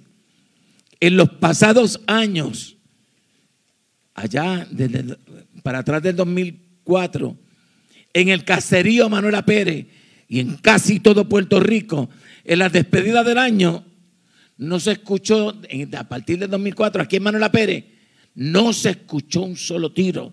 Estábamos unidos en esto. Desde principios de diciembre Ustedes no se recuerdan. Desde Thanksgiving la gente empezaba a tirar tiros al aire. Como si fuera una fiesta. Esta costumbre, esta mala maña llegó al país. No sabemos de dónde. Y esto se convertía en tierra de nadie. Con disparos al aire todos los días. Y en despedida de año. Y había que cerrar las puertas y las ventanas. Y el 31 había que esconderse. Y meterse en los closets, esconderse, ponerse en resguardo porque una bala podía caerle encima a uno y matarlo. Las balas disparadas al aire por personas irresponsables, sin conciencia ni respeto a la vida, bajan como lluvia de muerte, con el signo del dolor, el sufrimiento y la desgracia, hiriendo, asesinando a seres humanos inocentes y esta acción es bien inhumana. Esto afectaba la calidad de vida judicial. El, difunto director del centro médico del área de emergencia en un momento nos dijo, Papo, gracias, porque ya no viene tanto herido aquí, lo que estamos con la pirotecnia. Miren, y un herido menos, una muerte menos por una bala perdida en Navidad, en despedida de año y durante todo el año. Es un gran logro humano, es un éxito comunitario, es un éxito de país. Porque el valor más importante del ser humano es la vida. Expresiones de Papo Cristian, como todos los años, pues obviamente esta campaña de no balas al aire. La semana pasada lo anunció la policía, esta semana le tocó al Departamento de la Vivienda. Y el Departamento de la Vivienda hace mucho énfasis en esta campaña porque eh, en los residenciales públicos pues se ve mucho evento de, de balas al aire. Y claro, se quiere controlar esto. Se cumplen 20 años. Vamos a ver qué ocurre en esta despedida de año. Presentamos las condiciones del tiempo para hoy. Hoy martes, la escalada en todos los niveles seguirá favoreciendo buen tiempo en toda el área local durante hoy y los próximos días. Aire más seco y temperaturas relativamente cálidas deben prevalecer. Se anticipa poco o ningún desarrollo significativo de lluvias. En el mar existe un riesgo moderado de corrientes de resaca para la costa norte de Puerto Rico, desde Rincón hasta Ceiba, la mayor parte de la costa de Culebra. En la red informativa de Puerto Rico, este fue el informe del tiempo. La red le informa. Señores, regresamos a la red le informa, el noticiero estelar de la red informativa de Puerto Rico. Edición de hoy, martes. Gracias por compartir con nosotros. ¿Quién debate con quién es la pelea en el Partido Popular Democrático? Y Zaragoza le dijo a Jesús Manuel que ahora que se hacía pública su aspiración, que fueran a debatir por los pueblos. Jesús Manuel le dijo que nadie eh, dicta su agenda Y Zaragoza, que no se quedó callado, le dice que la agenda la dicta el pueblo. Parece que esto de la, la contienda Zaragoza, Jesús Manuel, se está comenzando a calentar. Vamos a escuchar parte de lo que dijo en el día de hoy en entrevista con Charlie Robles del 1480. Esto fue lo que dijo Juan Zaragoza sobre la contienda en el Partido Popular Democrático. Yo no sé. eh, ¿No sabe? eh, eh, tal vez el que está mal soy yo, porque es que como yo no soy un político tradicional, yo acabo de llegar ahí. Ajá. Yo no llevo ni tres años en la legislatura, en la política.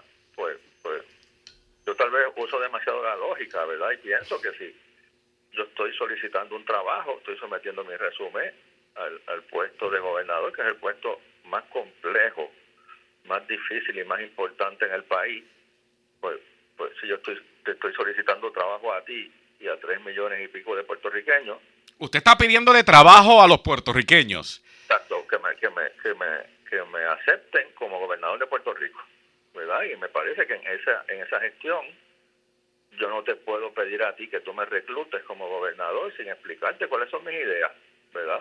Yo soy el que estoy mal, pero yo pensaba que en una, en una campaña para candidato a gobernador, eh, eh, una parte significativa del tiempo tiene que ser planteando las propuestas mías. Pero Oiga. parece que el libro viejo de la política dice que no, que eso es misceláneo. Eh, es interesante porque supuestamente ahora el issue aquí en el país y esto como que como que Donald Trump como que sentó una base interesante en los Estados Unidos y también Puerto Rico que no se ha presentado a los debates porque supuestamente él está tan adelante, ¿verdad? Que no le hace falta y de hecho ha seguido subiendo su popularidad. Entonces aquí parece que han querido adoptar eh, ciertas personas también lo mismo porque dicen que si están cómodos ante un electorado pues no les hace falta un debate. ¿Será eso lo que le pasa a Jesús Manuel?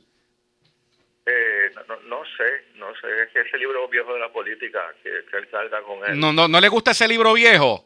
No, no, no, ese libro a, a mí me lo dieron una vez, yo lo voté, Sí, porque es que, es que yo no vengo de ese mundo, ¿verdad? Y sí. pues entiendo que mi responsabilidad es otra con el país. Este, sí, yo he oído eso, que si uno está adelante, pues Mm. uno, Uno no va a los debates. no, no, pero piensa más allá de esa frase. Si uno está adelante, uno no tiene por qué explicarle al país las propuestas para atender los problemas del país. ¿A ti no te suena eso realmente absurdo? Bueno, yo entiendo que es verdad lo que dice. ¿verdad? Pues entonces a la gente me lo dice, no, no, porque el candidato que está delante lo que hace es hacer campaña, chiji, chija, y gritar fuego popular. Y yo creo que está bueno ya para que la gente demuestre, oye, y eso con todos los partidos. Todo el mundo va a tener primaria, pues mire que demuestren qué es lo que le van a dar al país. Sí, pero por eso es que yo insisto que mi llegada a la política, ¿verdad? Eh, eh, tiene doble intención. Una de ellas es levantar la vara de la discusión pública. Pero hay gente que se resiste. Oye, y no es el caso de Jesús Manuel. Yo lo veo en los chats de los populares. Alguna que otra persona en la locura tropical me dicen que no, que no, está- no hay por qué estar explicando propuestas. Es más, me dicen que a los populares no les importan las propuestas ni las ideas. Dicen uno que otro loco o loca en, en, en las redes sociales de, la- de, la- de los... Eh. Oiga, a- ayer ustedes se encontraron y en los medios de comunicación reseñaron de que se dieron un saludo bien frío. ¿Es verdad? No, no, si tú supieras. Yo no sé si Jesús lo va a decir, pero yo lo voy a decir. Ajá. Jesús, Jesús estaba, eh, yo estaba saliendo de pelota dura y él estaba saliendo del baño. Nos encontramos en los pasillos y él estaba con las manos mojas. Ok, sí, eso pasa. Eso, por eso me saluda con el codo. Ok, sí, eso, eso pasa. Eso me ha pasado un montón de veces. Sí, sí, y yo me lo encuentro de frente, él con la, me dice, "Di- perdóname, porque estaba, estoy saliendo del baño y tengo las manos mojas. Entonces nos saludamos con el codo. Pero, además, ya nos habíamos visto durante el día dos o tres veces Ok, en estas entrevistas. sí. Eh, pero, pero ese es el planteamiento, ¿verdad? A mí no me deja de, de parecer extrañísimo, pero lo puedo entender porque esa es la lógica de- la- del político viejo, ¿verdad? Este, Oiga, y, y- y hablando de eso del político viejo, eh, hoy el presidente de la Asociación de Alcaldes dice que está con Jesús Manuel y, y- y dice un comentario de lo más interesante, pero yo creo que el que lo lea bien va a decir, ay no, ese comentario está un poco fuera del lugar. Él dice que los candidatos que él favorece a Jesús Manuel porque son candidatos jóvenes y qué sé yo, y yo decía, wow, pero ¿cuál es la importancia de la juventud? Mucha gente lo verá importante, pero también hay otra gente que ve la importancia en la experiencia en las canas. Sí, sí, sí, te digo, cada cual va lado aquí la, la, la, las cosas que entienda correcto. Pero sí, eh, eh, eh, y, y yo he oído cosas peores de los seguidores de Jesús Manuel. Sí. Gente diciendo que todos los populares de 50 años más se queden en su casa eh, y, y, no participen. De verdad. Sí, que los populares de 50 años o más no, no queremos oír las ideas de ustedes. Ustedes son unos viejos. sí, sí, sí. Pues, oye, tú empiezas con un discurso enfatizando la juventud y, tú no controlas cómo ese discurso se va desvirtuando cuando vas bajando por ahí a, tus seguidores, ¿verdad? Entonces uno oye en las redes cosas que le paran los pelos a uno. A veces un odio y, una cosa contra las personas mayores que, que le paran los pelos a uno. Oiga, Zaragoza, y si usted va a un debate, ¿cuál es el fuerte suyo, además de los números? Porque ahí sí que, pues yo creo que esto es obvio de que los números usted se le va a ir adelante a básicamente hasta cualquiera, no necesariamente a Jesús Manuel. ¿Cuál es su otro fuerte? Eh, yo te, en todas las áreas, porque date cuenta de una cosa. Yo soy presidente de la Comisión de Hacienda, yo manejo el presupuesto. Yo me siento con cada secretario a que me explique cuáles son sus objetivos y sus prioridades con el uso de su presupuesto. Yo conozco las agencias mejor que casi cualquiera en, la legislatura de Puerto Rico. ¿Todas las agencias? Todas las agencias. Yo he hecho eso con salud, con educación, con seguridad. O sea que no en los números, no en los números. Eh, eh, eh, yo quisiera que él pensara y que lo, que lo sigan piensen que sola, esa es solamente mi fortaleza. Pero no, no, no, porque cuando yo me siento a evaluar el presupuesto de educación, yo me siento con el secretario y con la gente de, la agencia a ver cuáles son, cuáles son plan de trabajo para, para ver si está alineado con el presupuesto. O sea que esto, eh, la Comisión de Hacienda es mucho más que cuadrar números, que la gente no se equivoque. Eh, esa visión limitada sí era, eh, uno la veía como secretario de Hacienda, ¿verdad? tú, estás tú eres el tesorero, estás a cargo de la caja, pero si algo, alguna perspectiva adicional me añadió el haber estado en la Comisión de Hacienda bregando con el presupuesto y y sometiendo por tres, cuatro o cinco horas a un secretario eh, eh, para que me justifique su presupuesto en el contexto de su plan de trabajo, pues, esa perspectiva me la trajo, me la trajo el Senado. Lo que pasa es que la gente desconoce, la gente piensa que en la Comisión de Hacienda tenemos 72 calculadoras y nos pasamos cuadrando las cosas, pero no. Oiga, es interesante que uno de los puntos que quiere resaltar Jesús Manuel Ortiz versus el punto suyo, es que él viene desde abajo, de una familia que vendía botellas de agua, eh, que estaban eh, con una estrechez económica terrible y de que usted es un millonario. Eh, eso, eso hoy en la mañana como que eso es uno de los issues, ¿verdad? Digo, pero la, historia no es así realmente. yo conozco a, Jesús y, y, la situación de vender botellas de agua no fue su familia, fue él, ya después de adulto ¿verdad? Eh, en una situación pues tuvo que vender botellas de agua. Ajá. No fue, no fue durante su niñez, ¿verdad? Y, y por lo menos la historia que él me ha contado, ¿verdad? Eh, pero, pero déjame decirte, eso, eh, eh, eso el, origen de uno, ¿verdad? Y las raíces de uno, no hace a uno mejor o peor que nadie. Es lo que uno hace con esas experiencias en la vida, ¿verdad? Gente tienes que conocer gente eh, muy adinerada que se criaron en cuna eh, de oro y son gente con una gran sensibilidad. Se han dedicado a servir al prójimo. Sí, sí. tú, sabes de gente que son humildes y, reniegan y hasta se abochornan de sus raíces. este, o sea, hay de todo en la viña del Señor. Eh, mis padres siempre me decían que realmente aquí lo importante era qué tú hacías en la vida con los dones que Dios te había dado pues, no era tan solo de dónde tú habías salido, sino a dónde tú llegaste, ¿verdad? Y, qué bien tú pudiste hacer y a cuánta gente tú pudiste ayudar. Pero, pero habiendo dicho eso, eh, yo no me avergüenzo de mis raíces, ¿verdad? Eh, yo sí, contrario a, a, eso que le pasó al compañero y amigo, ya después de adulto, pues yo sí viví en una, en una casa de clase media pobre. En casa cogíamos cupones desde que salieron los cupones, bastante veces. ¿Pero qué fue? Que para, parece que como que hay un estigma de que para ganar la gobernación uno tiene que haber pasado, digo, eso es bueno, ¿verdad? Porque te da experiencia, pero que como todo el mundo ahora, para ser gobernador, quiere ser el más pobre del mundo. Sí, sí, interesante, pero déjame Es interesante, sí, sí. Además de eso, pues, pues el viejo mío era billetero, Ajá. vendedor de carro y después billetero. Y yo toda la escuela superior fui janitor en un dealer de carro.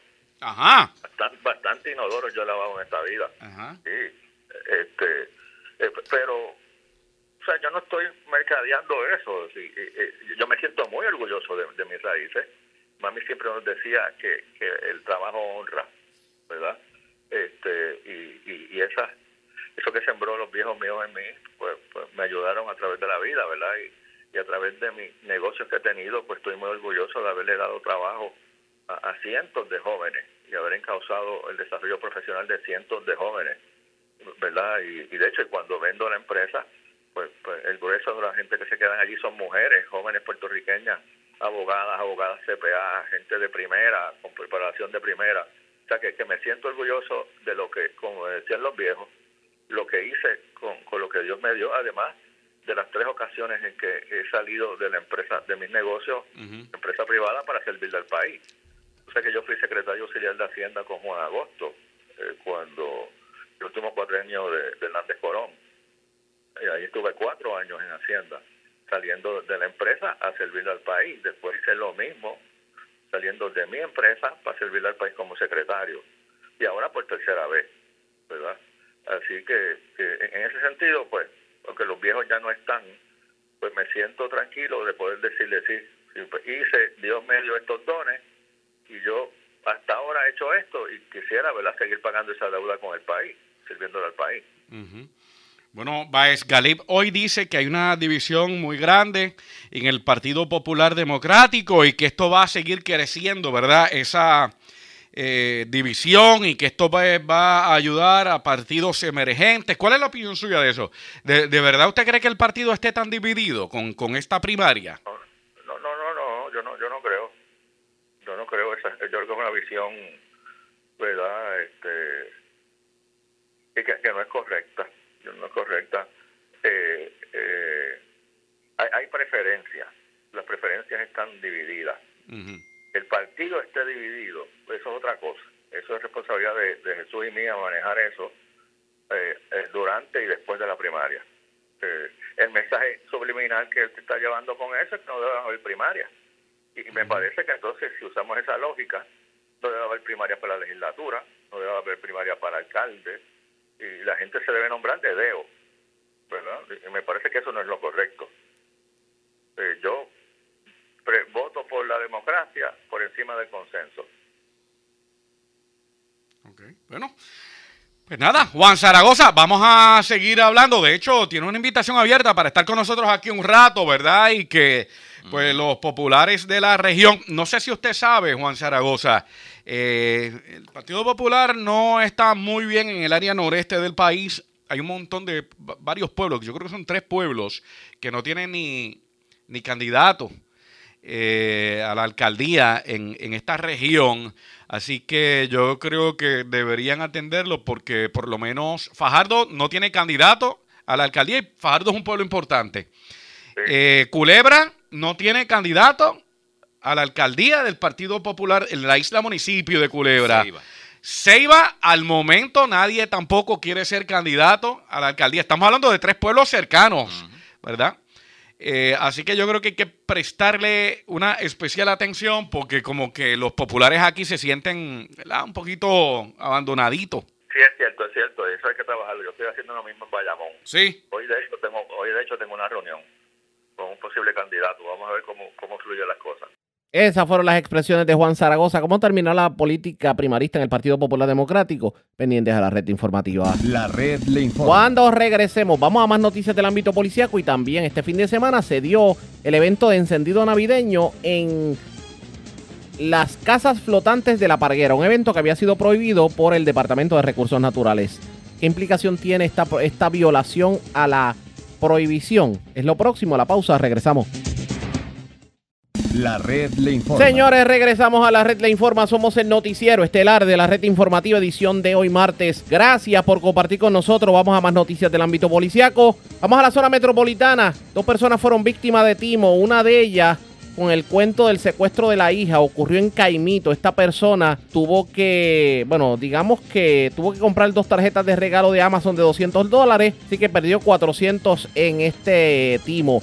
Otra que interesaba una lectura de cartas del, tarot y recurrió a gente en las redes sociales y la timaron con 500 dólares. Es José Catalán, oficial de prensa de la policía en Carolina, quien nos trae detalles en vivo. Saludos, buenas tardes. Saludos, Ariaga, y saludos, Radio Escucha. Eso es correcto, Ariaga. Agentes del negocio de la Policía de Puerto Rico, adscrito al precinto de Caimito, investiga una querella de fraude ocurrida en la tarde de ayer en los predios de Burger King, del área de Montelledra, en San Juan. Según informó la querellante, una mujer de 66 años, vecina de Trujillo Alto, que recibió varias llamadas donde una persona con voz de hombre le indicó que tenía a su hija secuestrada y le pidió 400 dólares para liberarla. Posteriormente, la perjudicada compró dos tarjetas de regalos de Amazon de 200 dólares cada una y le vendió los números de la misma a los alegados secuestradores mediante llamada telefónica. Tras lo sucedido, la mujer logró comunicación con su hija y ésta le indicó que se encontraba en buen estado y que no ha sido privada de su libertad, por lo que se trató de un fraude.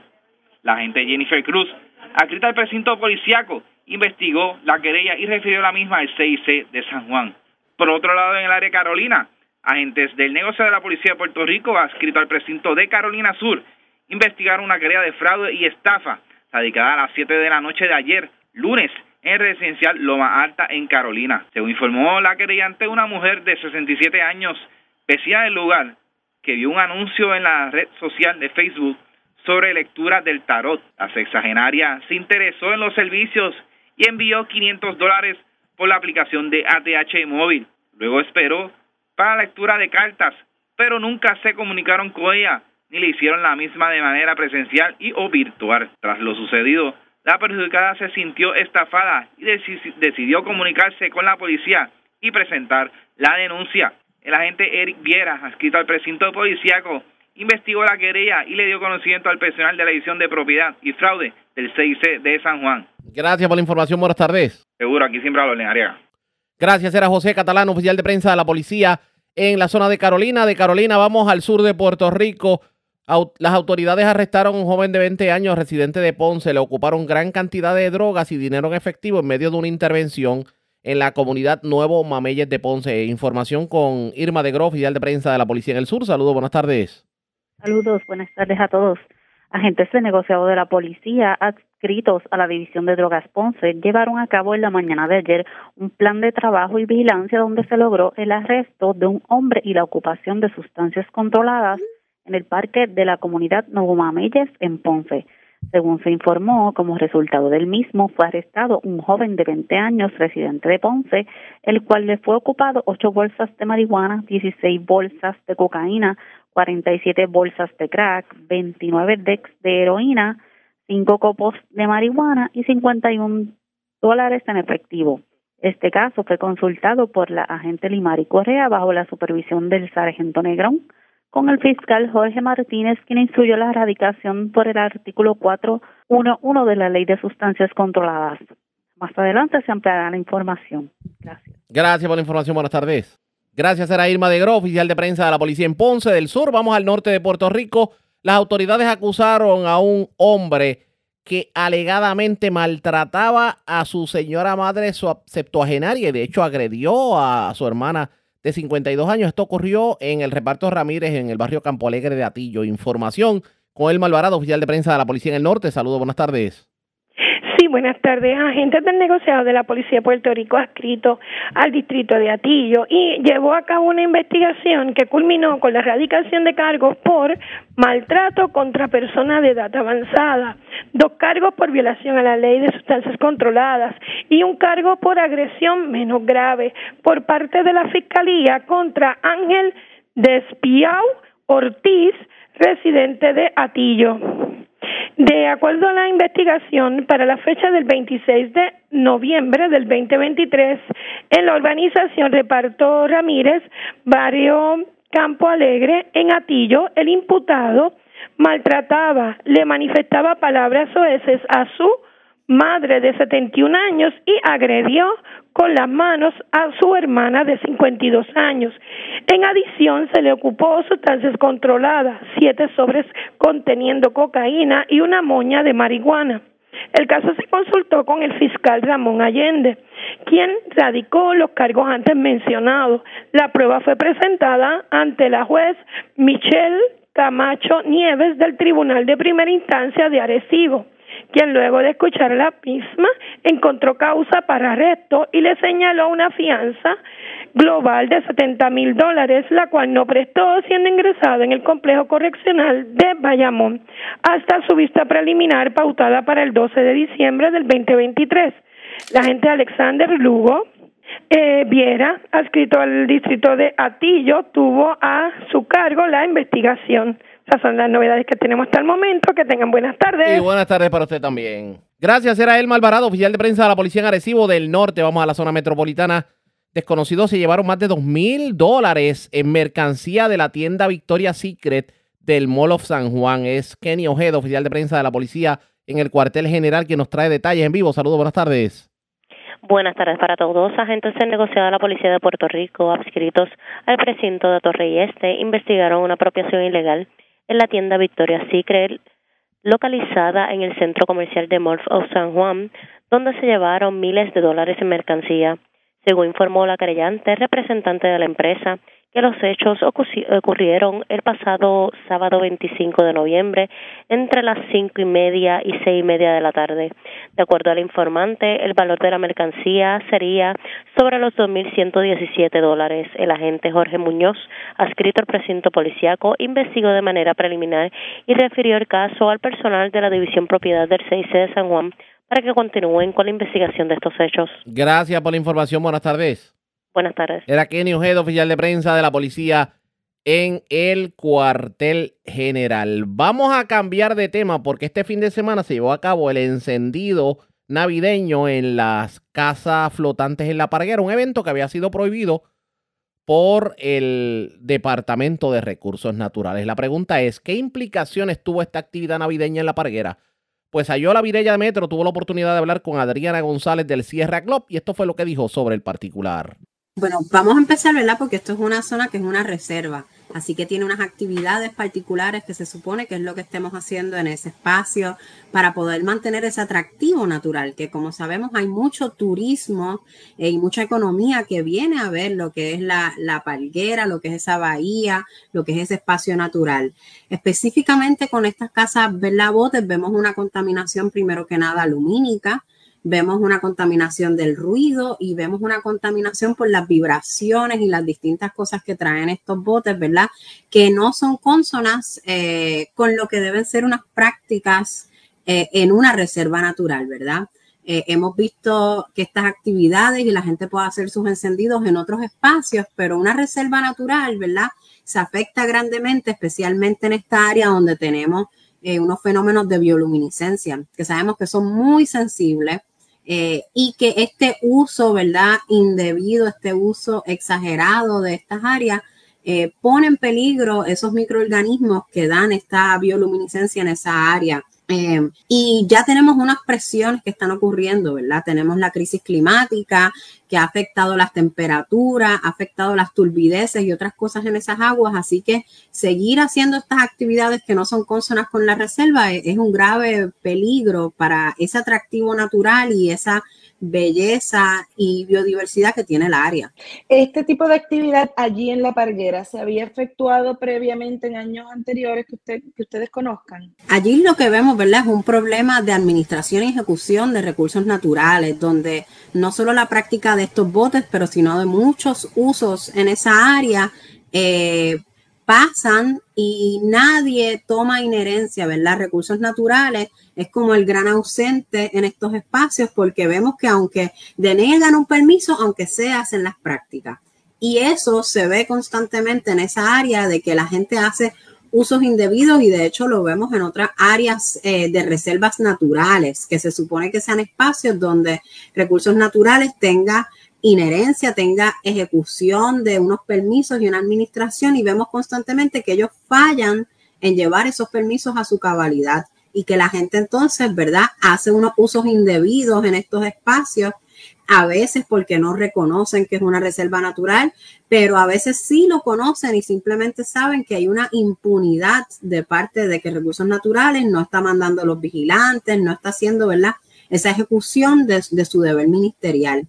Así que esto es un ejemplo, pero hemos visto esa proliferación de botes en otros espacios en el este también, donde hacen unas grandes fiestas, donde entonces vemos una contaminación, ¿verdad? De, eh, igual que ocurre allá en la palguera eh, de los botes por eh, limpieza, desde químicos, desde los mismos aceites que utilizan los botes, ¿verdad? Así que vemos una contaminación y vemos que recursos naturales no puede, ¿verdad?, llevar a cabo su, su ejecución de estos permisos.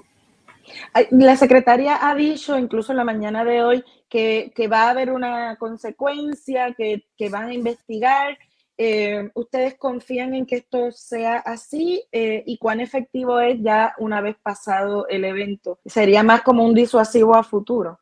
Claro, eh, ¿verdad? Salvaguardar, como hemos dicho, estos espacios naturales que no solo nos proveen de, su encanto y de sus espacios de meditación y estar en familia, sino que también son espacios importantes para nuestras protecciones costeras ante ¿verdad? eventos como huracanes. Eh, es el deber de recursos naturales mantener estos espacios. Así que nosotros quisiéramos confiar en que la agencia va a hacer su trabajo, pero hemos visto en los últimos años que continúan no solo no llevando a cabo su deber ministerial de ejecutar estos permisos, em, pero que ocurren decisiones sin que la comunidad esté involucrada.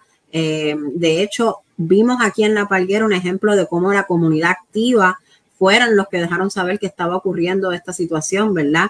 Así que quisiéramos confiar que, el gobierno haga su, su debido proceso, quisiéramos ¿verdad? Que, los vigilantes estén y, den unas penalidades a las personas y que más allá, como estabas mencionando, ¿verdad? Que no sea algo que se repita, porque como mencioné antes, las presiones que tiene ese espacio natural ahora mismo debido a la crisis climática y entonces este uso indebido eh, pone en peligro ese atractivo natural de nuevo que tiene esa área. Recientemente, bueno, hace unos meses, un grupo de profesores del recinto universitario de Mayagüez publicó una alerta o un estudio sobre eh, precisamente la parguera y fue antes de la controversia ¿no? por la comisionada residente que le ha dado mayor visibilidad. ¿Qué debería pasar en la parguera, más allá de eh, ¿verdad? Eh, el debate que pueda tener algún algún ángulo político, ¿no? Si tomamos las advertencias de los científicos antes de toda esta controversia. Ahí tenemos una reserva natural, ¿verdad? Donde hay un plan de manejo, donde hay unas estructuras administrativas que se supone que aseguren que se maneje el área de una medida adecuada, que se hagan los límites aceptables para el uso, ¿verdad? Que sepamos cuánta gente puede utilizar ese espacio, que esto sea público y que se delimiten esos límites aceptables, ¿verdad? En el, uso del espacio natural, ya que es una reserva. Así que lo que vemos aquí, más que nada, es una necesidad de planificación costera que la tenemos en todo Puerto Rico donde históricamente ha habido unos usos eh, no consonos con la reserva, no consonos con los recursos que tenemos en esa área y ahora tenemos que, ¿verdad?, rectificar, porque como estabas mencionando, no solo nos enfrentamos con ese uso indebido, sino que nos enfrentamos a una crisis climática que afecta aún más a profundidad esos espacios. Eh, necesitamos una ley de costas, ¿verdad? Y que no se sigan construyendo en nuestros espacios costeros estructuras totalmente innecesarias eh, y una planificación eh, teniendo en mente esa crisis climática, teniendo en mente esa necesidad de salvaguardar nuestros espacios costeros, eh, porque ya lo hemos vivido, ¿verdad? En los últimos años con, con el cambio climático, todas estas cosas que nos pueden afectar. Así que nosotros exhortamos a que recursos naturales haya, ¿verdad? Haga algo más de, dar simplemente lo que son multas, sino de que haga reuniones comunitarias, de que haga una planificación comunitaria y que utilicemos el recurso de la manera que debemos utilizarlo, donde, como vemos en esa área, puede traer mucha economía mantener ese atractivo natural. Declaraciones de la portavoz de Sierra Club, Adriana González, ese fue el saldo. La pregunta que nos hacemos es la siguiente. ¿El Departamento de Recursos Naturales de alguna manera va a sancionar a aquellos que hicieron caso omiso a la prohibición, incluyendo al alcalde de Lajas? Eso está por verse pendientes a la red informativa. La red le A la pausa, regresamos a la parte final del noticiero estelar de la red informativa. La red le informa. Señores, regresamos a la parte final del noticiero estelar de la red informativa de Puerto Rico. ¿Cómo está Estados Unidos? ¿Cómo está el mundo a esta hora de la tarde? Vamos con DN, nos tiene un resumen completo sobre lo más importante acontecido en el ámbito nacional e internacional. Aumentan los llamamientos para extender el alto el fuego en la franja de Gaza que cumple este lunes su último día. La organización Hamas respaldó el domingo la extensión, al igual que lo hicieron los mediadores internacionales Egipto, Qatar y Estados Unidos. El primer ministro israelí Benjamin Netanyahu dijo que está dispuesto a extender la tregua un día por cada 10 rehenes adicionales que libere Hamas. Hasta ahora se ha liberado a un total de 58 rehenes, incluidos ciudadanos de Tailandia, Filipinas y Rusia. Una niña estadounidense de cuatro años, Abigail Edan, se encontraba entre los rehenes de Hamas que fueron liberados el domingo. Asimismo, Israel liberó 117 reclusos palestinos durante la tregua. Las imágenes que circularon durante el fin de semana en las que se pudieron ver a familias reuniéndose y celebrando ofrecieron un atisbo de esperanza en medio de una pausa temporal en los combates. En los territorios ocupados de Cisjordania, los palestinos celebraron en las calles el regreso de sus familiares y amigos. Fueron las palabras expresadas por Hanan Takatka, una madre de Belén cuyo hijo fue puesto en libertad el viernes. Cuando me enteré de que había un acuerdo tuve una sensación y una felicidad indescriptibles, gracias a Dios. En Palestina, nuestra alegría no es total. Nos alegra que nuestros hijos e hijas hayan sido liberados, pero nuestra alegría no es total. En primer lugar, nuestras familias, niños, niñas y seres queridos en Gaza están llenos de sangre. Después de todo, si bien nos alegramos mucho por nuestros hijos e hijas, hubo que pagar un precio. Debieron morir otros niños y niñas.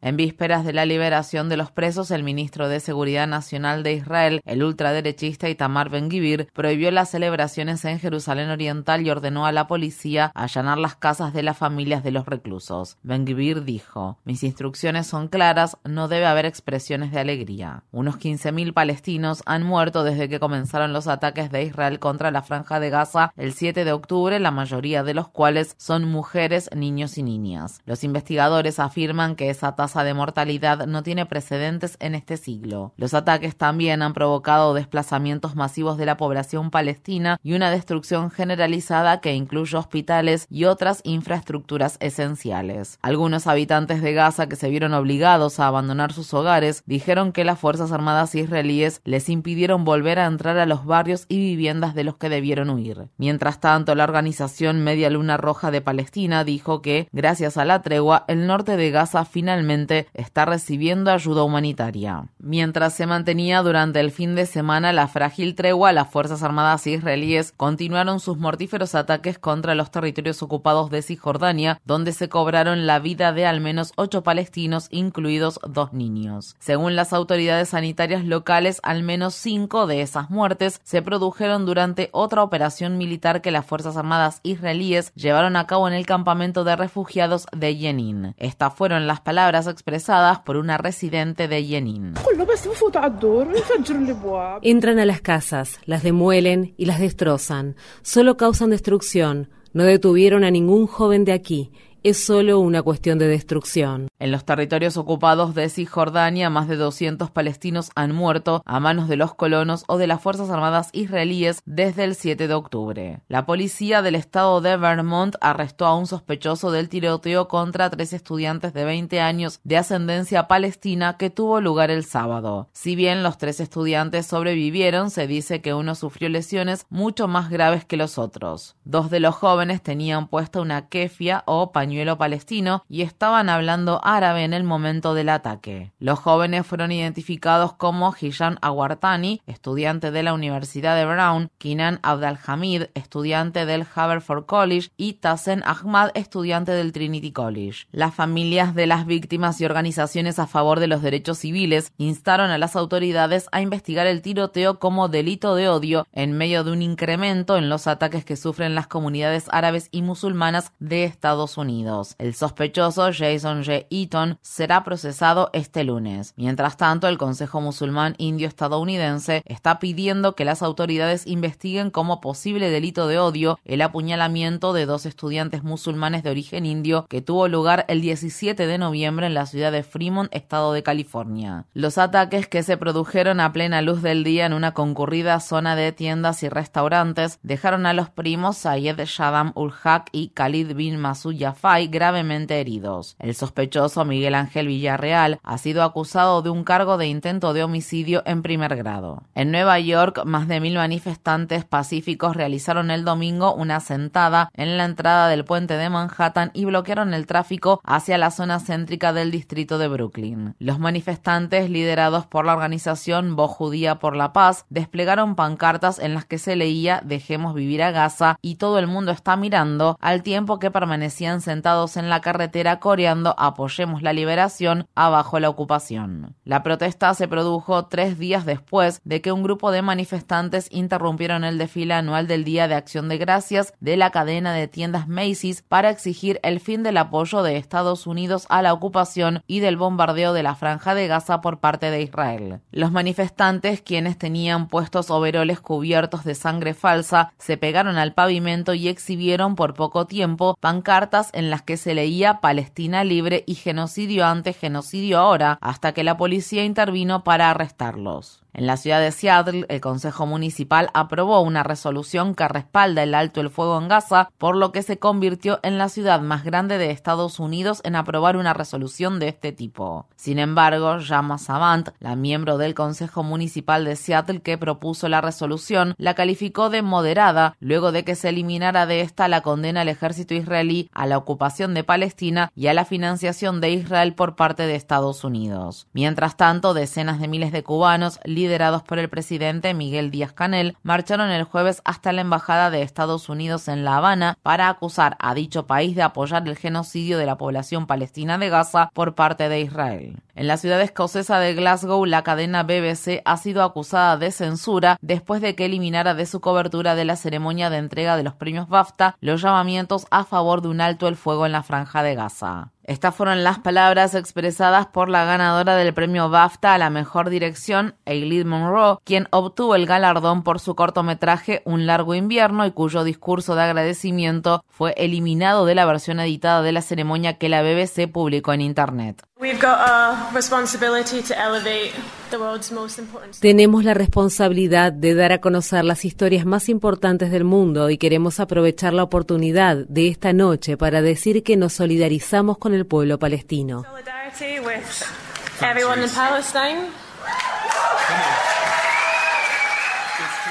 Mientras tanto, Israel llamó a consultas a los embajadores de Bélgica y España después de que los líderes de dichos países condenaron los ataques israelíes contra la población civil palestina en una rueda de prensa que se realizó el viernes en el paso fronterizo de Rafah que une Egipto con Gaza. Estas fueron las palabras expresadas por el presidente español Pedro Sánchez.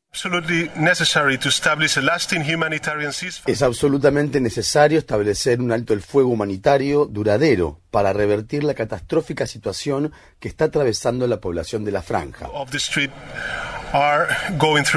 En Nueva York, el exdirector del Centro Oncológico del Hospital Long Health de la Universidad de Nueva York presentó una demanda tras ser despedido por compartir caricaturas racistas de personas árabes en las redes sociales, así como varios mensajes contra el pueblo palestino, incluido uno en el que cuestionaba el alcance del número de muertes que los incesantes bombardeos israelíes han provocado en la franja de Gaza. El doctor Benjamin Neal acusa al Hospital Long Health de la Universidad de Nueva York de violar las leyes de derechos humanos municipales y estatales. El despido de Neil se produjo después de que el Health despidió a un médico residente palestino de uno de sus hospitales. El doctor Saki Masoud había publicado en las redes sociales mensajes en los que expresaba su solidaridad con el pueblo palestino. Neil respondió diciendo que lo habían ofrecido como cordero de sacrificio para que el hospital pudiera alegar imparcialidad en el tema. En los Países Bajos, el populista islamófobo de extrema derecha Gerd Wilders ha prometido convertirse en el próximo primer ministro del país luego de que su partido político, Partido de la Libertad, obtuvo el mayor número de votos en las elecciones parlamentarias de la semana pasada. Sin embargo, Wilders primero deberá ponerse de acuerdo con al menos otros dos partidos políticos para poder formar un gobierno. Por su parte, otros políticos de los Países Bajos han expresado tener dudas o se han negado rotundamente a apoyar a Wilders quien ha abogado por prohibir el Corán, las escuelas islámicas y las mezquitas y negar la entrada al país a los solicitantes de asilo. En 2017, durante un acto de campaña, Bilders se refirió a los inmigrantes marroquíes como escoria. Asimismo, Bilders también ha hecho comentarios en contra de las personas trans. La victoria del líder del Partido de la Libertad ha sacudido al país, mayoritariamente liberal, y a sus vecinos europeos que también se enfrentan a la amenaza de un giro hacia gobiernos de extrema derecha. Personas se manifestaron el jueves por la noche en las calles de la ciudad de Utrecht. Esto es necesario porque muchos niños, niñas y adultos, mucha gente revivió en este país y nos preocupa si seguirán siendo bienvenidos aquí.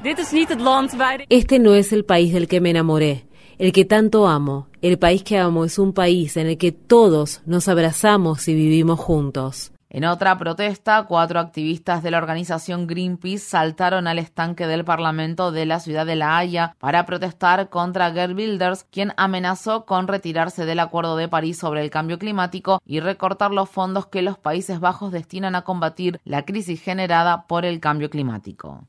La red le informa. Señores, enganchamos los guantes. Regresamos mañana miércoles a la hora acostumbrada, cuando nuevamente a través de Cumbre de Éxitos 1530 del 1480 de X61 de Radio Grito y de Red 93, que son las emisoras que forman parte de la red informativa. Le vamos a llevar a ustedes el resumen de noticias de mayor credibilidad en el país. Hasta entonces, que la pasen bien.